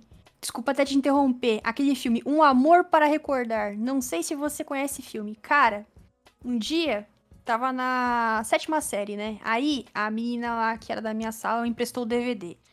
Porque esse é o melhor filme de, de romance do mundo, filme lindo, não sei o que, não sei o que. Quem assistiu o filme vai saber. Aí, basicamente, no filme, a menina é, é filha do pastor, né? A menina é crente, toda certinha e tal, né? E o moleque é o moleque da escola, que é o moleque que, que, que vai em festa, é o moleque que quer ficar com o pessoal popular, quer fazer coisa errada, etc. E aí, no, no desenrolar do filme, o moleque percebe que gosta da menina, né? E mesmo isso sendo super oposto. Cara, na época eu assisti isso, eu tinha 14, 15 anos. Achei uma bosta. Falei assim, isso aqui é muito. Isso aqui é conto de fada, gente. Isso aqui é conto de fada é, moderno. Não existe esse tipo de coisa assim. Essa coisa assim do nada. Pode existir? Pode. Mas é um negócio muito artificial, é um negócio muito forçado, que não é do dia pra noite. Igual nesses filminhos de adolescente mostra é, aquele ideal também romântico tá destruindo as relações. O ideal de o homem é, herói, cavaleiro, que vai buscar a mulher, que não sei o que lá, o homem perfeito. É, outra coisa que 50 tons de cinza, aquele o homem milionário, cheio de mistérios. Nossa, esse é o pior. Cara, eu acho que esse é o, é o pior de hoje em dia. Esses filmes que o cara é milionário, o cara dá tapa na cara da mulher, mas a mulher, por algum motivo, gosta dele. É, o cara bate na mulher, mas a mulher gosta dele. A mulher é toda. A mulher é toda tímida, a mulher é toda simples. Aí o cara vai lá, começa a mimar ela, começa a fazer um monte de coisa com ela. É o gênero que tá estragando toda uma geração de mulher. Que a mulher acha que um dia isso vai acontecer com ela. Vai vir um cara milionário, vai, vai começar a, a ensinar tudo pra ela, vai dar um monte de coisa pra ela, vai ter um, um vai ter intriga, vai ter um monte de coisa. A mulher quer viver essa aventura, sabe? Mulher acha que essa aventura vai acontecer com ela, meu. Que palhaçada que começaram a inventar esse gênero de de 50 tons de cinza. Tem um, agora, tem um agora que é ridículo. O pessoal assiste, o pessoal, o pessoal tem vontade de. Enfim. Se chama 365 dias, alguma coisa assim. É pior ainda. Eu nunca, eu nunca assisti esses filmes, mas eu, eu vi o pessoal falando do enredo, né? Pra eu entender por que, que a mulherada gosta desse tipo de coisa. Meu, ridículo. É, seja, assim, não sei se você é da época do Crepúsculo, igual Crepúsculo. Naquela época que o pessoal ficava forçando. Ah, a menina é humana, o cara é vampiro, mas o cara gosta da humana. A pior palhaçada de filme de romance de mulher que inventaram foi esse gênero aí. Como Mila, hoje pro, pro rapaz que quer procurar uma, uma moça boa para ele namorar e que. Mas é, você que quer namorar, você também tem que se dar o respeito, né? Você tem que ter é, o seu desenvolvimento pessoal, enfim. É muitas coisas. Não é simples assim, mas só pra gente falar aqui, um lugar bom que você, que você sabe, onde é, pode ser que o, o, a pessoa conheça uma, uma moça legal para namorar, para ele ter uma relação legal. Onde que você recomenda hoje, assim? O, em que hoje lugares que você sei. vê? Hoje eu não sou muito, né? Porque, porque hoje eu tô velha, né? Sendo bem sincera. Mas é, hum. é, é que assim, eu conheci meu marido no evento de anime, né? No evento de anime pode ter umas meninas que são legais. Só que eu acho que, eu acho que até hoje em evento de anime tá um pessoal bem, bem esquisitinho lá. Então eu não. Não sei se hoje eu aconselharia, mas sim. Quando eu fui em evento de anime, eu conheci muita mulher lá, realmente. Sim, tem muita mulher. Mas não sei mulher se é mulher serve pra namorar, não, Camilo. Não sei, não, cara. É muito sequelada, cara. Sério. É. A mulher que fica falando então, é, é o que eu tô tentando. Anime. É, tem muito disso, cara. É, é, que, é que no caso meu e do meu marido foi, uma, foi algo bem específico, né? E foi daquela época, né? Diferente. Mas assim, é, é que eu, eu, infelizmente, cara, o que aconteceu comigo, não sei se é o que acontece com a maioria das pessoas hoje em dia, cara. Porque é, é um, uma diferença de. É muito grande, né? Faz 15. Não, 15 anos não, faz uns 11, 12 anos quase. Mas assim, eu não sei se ele vai na igreja, se de repente tem alguém na igreja que, que seja legal. Eu, se, se não tivesse ninguém, hoje em dia, se, não, se eu não tivesse ninguém, talvez na igreja eu acho que seria um lugar legal para conhecer alguém. Algum evento de cunho mais. coisas que tem a ver com você. É, trabalho, você recomenda? É, trabalho eu não recomendo, não, não porque depois fica não, um eu não Eu não acho legal. Eu acho que trabalho é trabalho e relacionamento é outra, é outra história, cara. Até amizade, meter amizade no trabalho, você pegar muito amigo, ficar colocando no seu trabalho só por ser amigo também dá merda. Trabalho é trabalho e vida pessoal é vida pessoal. Não dá para juntar essas coisas. É, festa, dependendo da festa. Dependendo. Depende da festa. Uma festa junina, Dá. por exemplo, é um bom lugar? Dá. Bom. É, eu acho que é um bom lugar, sim. Agora, por exemplo, um pagodão já não recomendo. Agora, festinha. É. Vai, o pessoal conhece. Porra, os caras indo em. Como é que é? De carnaval? Bloquinho de carnaval? Qual é a, a chance? chance Isso, qual merda. é a chance? Aí é, aí qual é, é a é grande. Chance? Exato. Ah, Mas tem muito evento, por exemplo, vai, imagina que tem um evento de tecnologia. V vamos, vamos fazer um, uma fanfic. Imagina que o cara é programador, vai no evento de programação e conhece uma menininha que é programadora também, ela é legal. Aí, ó. Aí os dois, assim, saem, os dois marcam encontro, etc. Começa a ver que tem muita coisa em comum e tal. Aí dá certo. Não concorda comigo? Mas eles se conheceram no ambiente de uma coisa que ambos gostavam. Aí tudo bem. Eu acho que depende muito do, do nicho que você gosta de frequentar. É, só que assim, eu, eu acho, uma coisa que eu percebo hoje em dia, é, mesmo se a pessoa gosta das mesmas coisas que você, dos mesmos filmes, do, dos mesmos livros, dos mesmos de tudo que você gosta, só isso não é suficiente. Você tem que conhecer o valor da pessoa, que senão não vai dar certo. Se o seu gênio e o gênio da pessoa não baterem, vocês não conseguem, tipo, passar um dia convivendo na mesma casa de boa, não vai dar certo. Por mais que vocês gostem das mesmas coisas, dos mesmos ambientes, das mesmas músicas, não vai dar certo se o seu valor e o valor da pessoa não baterem. Eu sei que isso é algo duro, mas é verdade, porque senão você vai ficar cinco anos namorando com uma pessoa. Aí vai chegar cinco anos. Às vezes você não é uma pessoa que, sei lá, você não é uma pessoa que gostava de estudar, você gostava de fazer curso, você gostava de querer cada vez mais melhorar. E a pessoa que você acabou ficando, que gosta, que tem os mesmos gostos que você, que tem os mesmos gostos de, é, que você, desculpa se eu falei errado, às vezes ela não quis, é, não quis trabalhar muito, não quis aprender muito e ficou muito. muito. É, acomodada, sabe? Aí tu vai ver e a pessoa tá num mundinho e você tem outro mundinho. Por mais que vocês gostem da mesma coisa. Eu acho que isso é o que pega muito hoje em dia. Bom, é, gostei muito das dicas, foi muito legal. É, só mais uma, uma coisa. É, o, pro ouvinte que ele perdeu a esperança em relacionamentos, você gostaria de dar as palavras de uma pessoa que, que conseguiu ainda um relacionamento? Hoje em dia você sabe que a taxa de natalidade só cai, quer dizer, Sim, muitos, muitas pessoas já não. É, hoje só tá relações é, mais é, casuais. Uhum. tem alguma uhum. mensagem pro, pro ouvinte que oh, desistiu é, é de relacionamentos? é aquela coisa que eu falo. Quer ficar sozinho? Fique sozinho, não tem problema. Hernani, há 100 anos atrás, será que não teve alguma tia-avó sua, alguma parente sua que não casou? Ou algum parente seu antigo que não tinha, casou, ficou sozinho? Tinha, tem. Tinha. E foi normal, não foi? Não foi. casou, não encontrou ninguém, mas tem a família, né? Ficou perto da família. Normal, isso sempre existiu, sempre existiu a pessoa que ficou sozinha. Primeira coisa que a gente tem que, que aprender. Esse lance que hoje em dia o pessoal fica falando assim, ai, é um monte de gente que não quer casar, não sei o quê, conheço o movimento tal, das mulheres que não querem casar, dos homens que não querem casar. Gente, isso sempre existiu. Pode acontecer, não tem problema. De repente você pode ser feliz assim. É mais difícil para envelhecer? Sim. O seu. Já tem que aceitar. O, se você for uma pessoa que, que é de boa, de ficar sozinha, etc., tudo bem. Mas se não for fácil para você ficar sozinho, saiba que você vai envelhecer sozinho. Ninguém vai ficar vivo para sempre cuidando de você. Talvez você possa ter um irmão, uma irmã que fique próximo de você, que more junto com você, ou que tenha uma convivência grande. Beleza, perfeito, ótimo, amigos, etc. Beleza. Mas a chance de você ter um envelhecimento. É, um envelhecimento. É, triste vai ser triste. Então, assim, tudo bem ficar sozinho. Primeiro passo, pode acontecer. Só que, assim, hoje em dia, é... eu sou a pessoa da esperança. Se você quer ter alguém, tem esperança. Pode acontecer. E eu concordo, cara, e eu acho que hoje em dia os relacionamentos estão uma bosta. A maioria dos relacionamentos que eu vejo tá um lixo. Por quê? Porque hoje em dia a gente vive. É o que eu te falei, Hernani, é esse lance do cardápio humano, né? As pessoas começam a ver as outras como um, cardápio de gente. Ninguém mais quer entender o sentimento da outra pessoa. Por exemplo, hoje em dia eu vejo mulher que termina com um cara e já tá com outro no dia seguinte. Ela não se importa com os sentimentos do outro cara.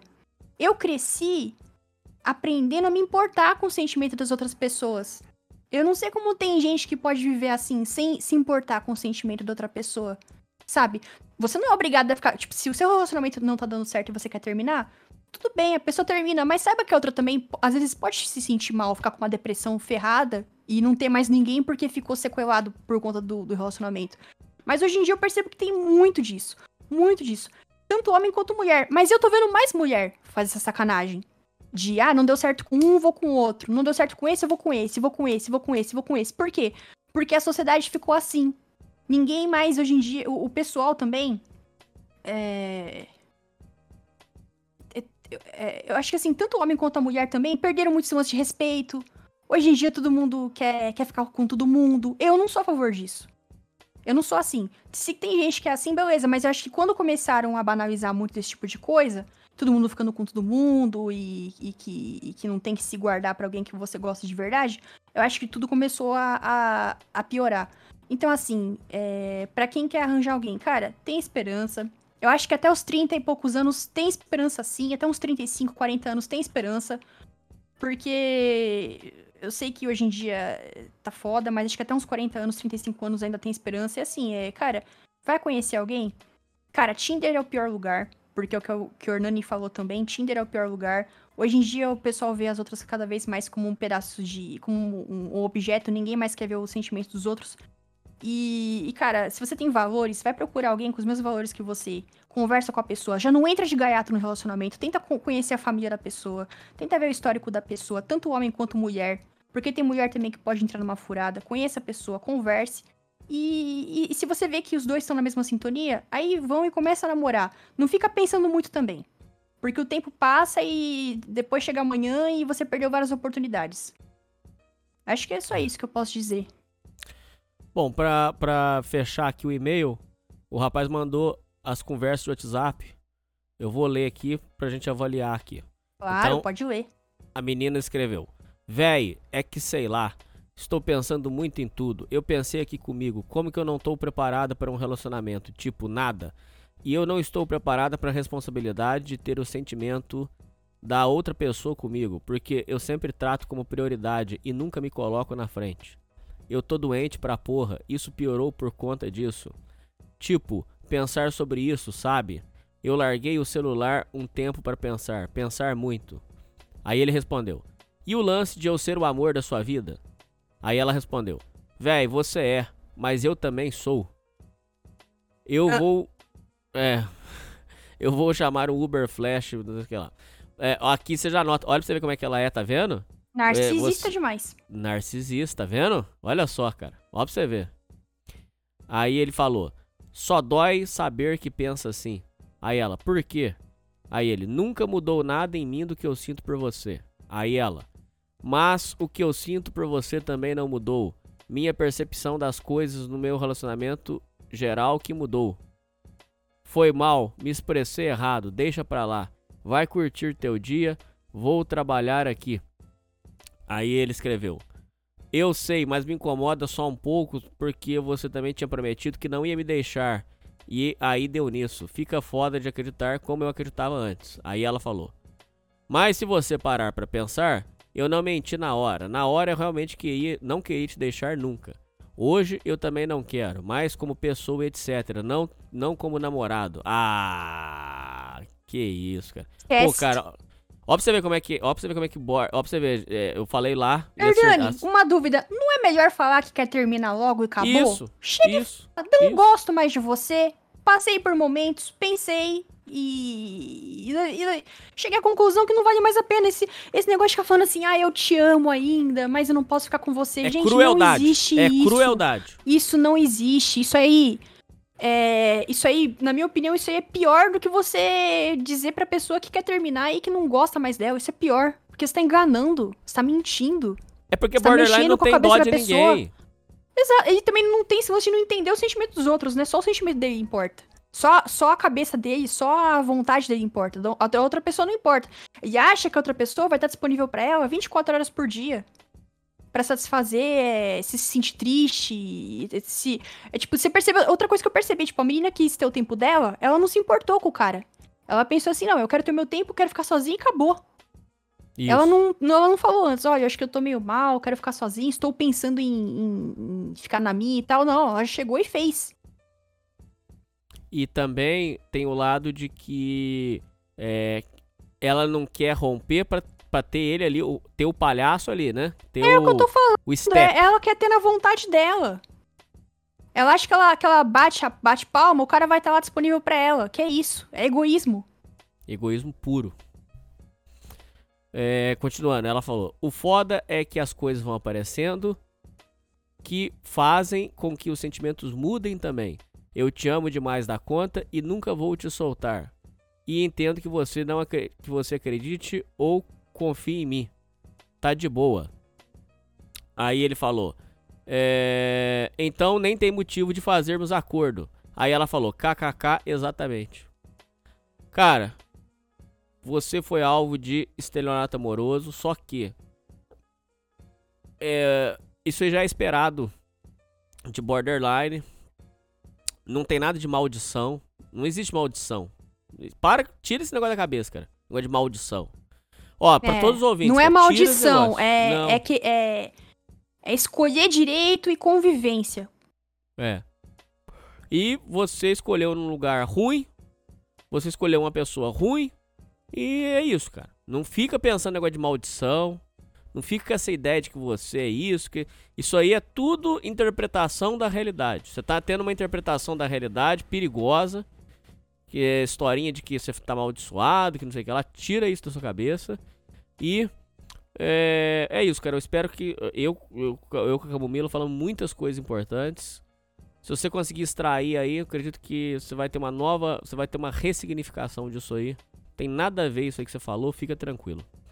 Camomila, suas últimas palavras, por favor, pra encerrar. Gostei muito de participar, de verdade. Se quiser me chamar mais vezes, tô aqui. Ainda mais se for as cartinhas dos ouvintes que, que falem sobre esse tipo de coisa aí. De estelionatário amoroso, dicas de, de relacionamento, etc. Porque eu entendo um pouco das mulheres, né? E, e hoje em dia é foda, né? Relacionamento, o pessoal ainda quer, quer ter alguma coisa, mas hoje em dia tá difícil. Eu falo pros ouvintes que você, você não é mulher, Camomila. Você, você é Eu sei. 50% mulher. Eu sei, Cê- você ficou fazendo essa zoeira aí. Tô ligada. Você não é mulher, Camomila. Você, você, você tá entre. Você tá entre os dois mundos. Você, É. nós, vamos de- nós vamos decidir ainda o que, que você é. Você ainda não, Exato. ainda não- Vamos ver. É, hoje em dia é assim, né? Não, não tem a decisão, né? Uma hora eu posso ser uma coisa, outra hora eu posso ser outra, né? Hoje em dia é assim, né? Então, vamos fingir que é assim, então. Combinado. Camomila, seus links vão estar na descrição. Oba. Você tá fazendo live na Twitch dia sim, dia não? Como é que é? É, de fim de semana, terça, quinta, sexta. Sempre tô jogando uns joguinhos bons lá, de jogos bons. Às vezes faço uns just sharing lá, fico reagindo a, a vídeo com o pessoal. Com- por sua causa, Hernani, eu já gostava de iceberg, mas comecei a ver uns iceberg com o pessoal também. Viciou. Agora a gente tá viciado. Estamos todos viciados em icebergs. Eu já era um pouco, mas aí eu vi que o pessoal é, começou a gostar que, que você assistiu com o pessoal. Eu pensei assim, ah, vou assistir com o pessoal do canal também. Porque eu tinha vergonha, assim, pensei, será que o pessoal vai gostar de iceberg? É um, é um negócio que não é muito uga-buga, assim, sabe? O pessoal tem que. É umas paradas meio. mais bizarra e tal, mas eu sempre gostei, né? E aí o pessoal tá gostando também. Estamos todos viciados em icebergs. E tô sempre jogando também. Eu jogo. Eu estou apaixonada por jogos Souls-like. O senhor não joga, né, Hernani? O senhor não tá jogando, não, né? Tá devendo lá o. Tô, tô ligada que você tá devendo o Outlast pros ouvintes. Tô esse devendo eu quero ver. Outlast, Amnésia, tá bravo. Nossa, a mina- então. Mas você vai jogar, você vai, vai ver, é bonzaço. Um dia que você quiser dica de jogo bom e que rode de boa no PC pra jogar, para fazer live lá pra jogar com os ouvintes, você me fala que, que eu te ajudo. Ainda mais em Combinado. PTBR. Tenho vários rooms aqui, tenho vários ISOs. E é isso.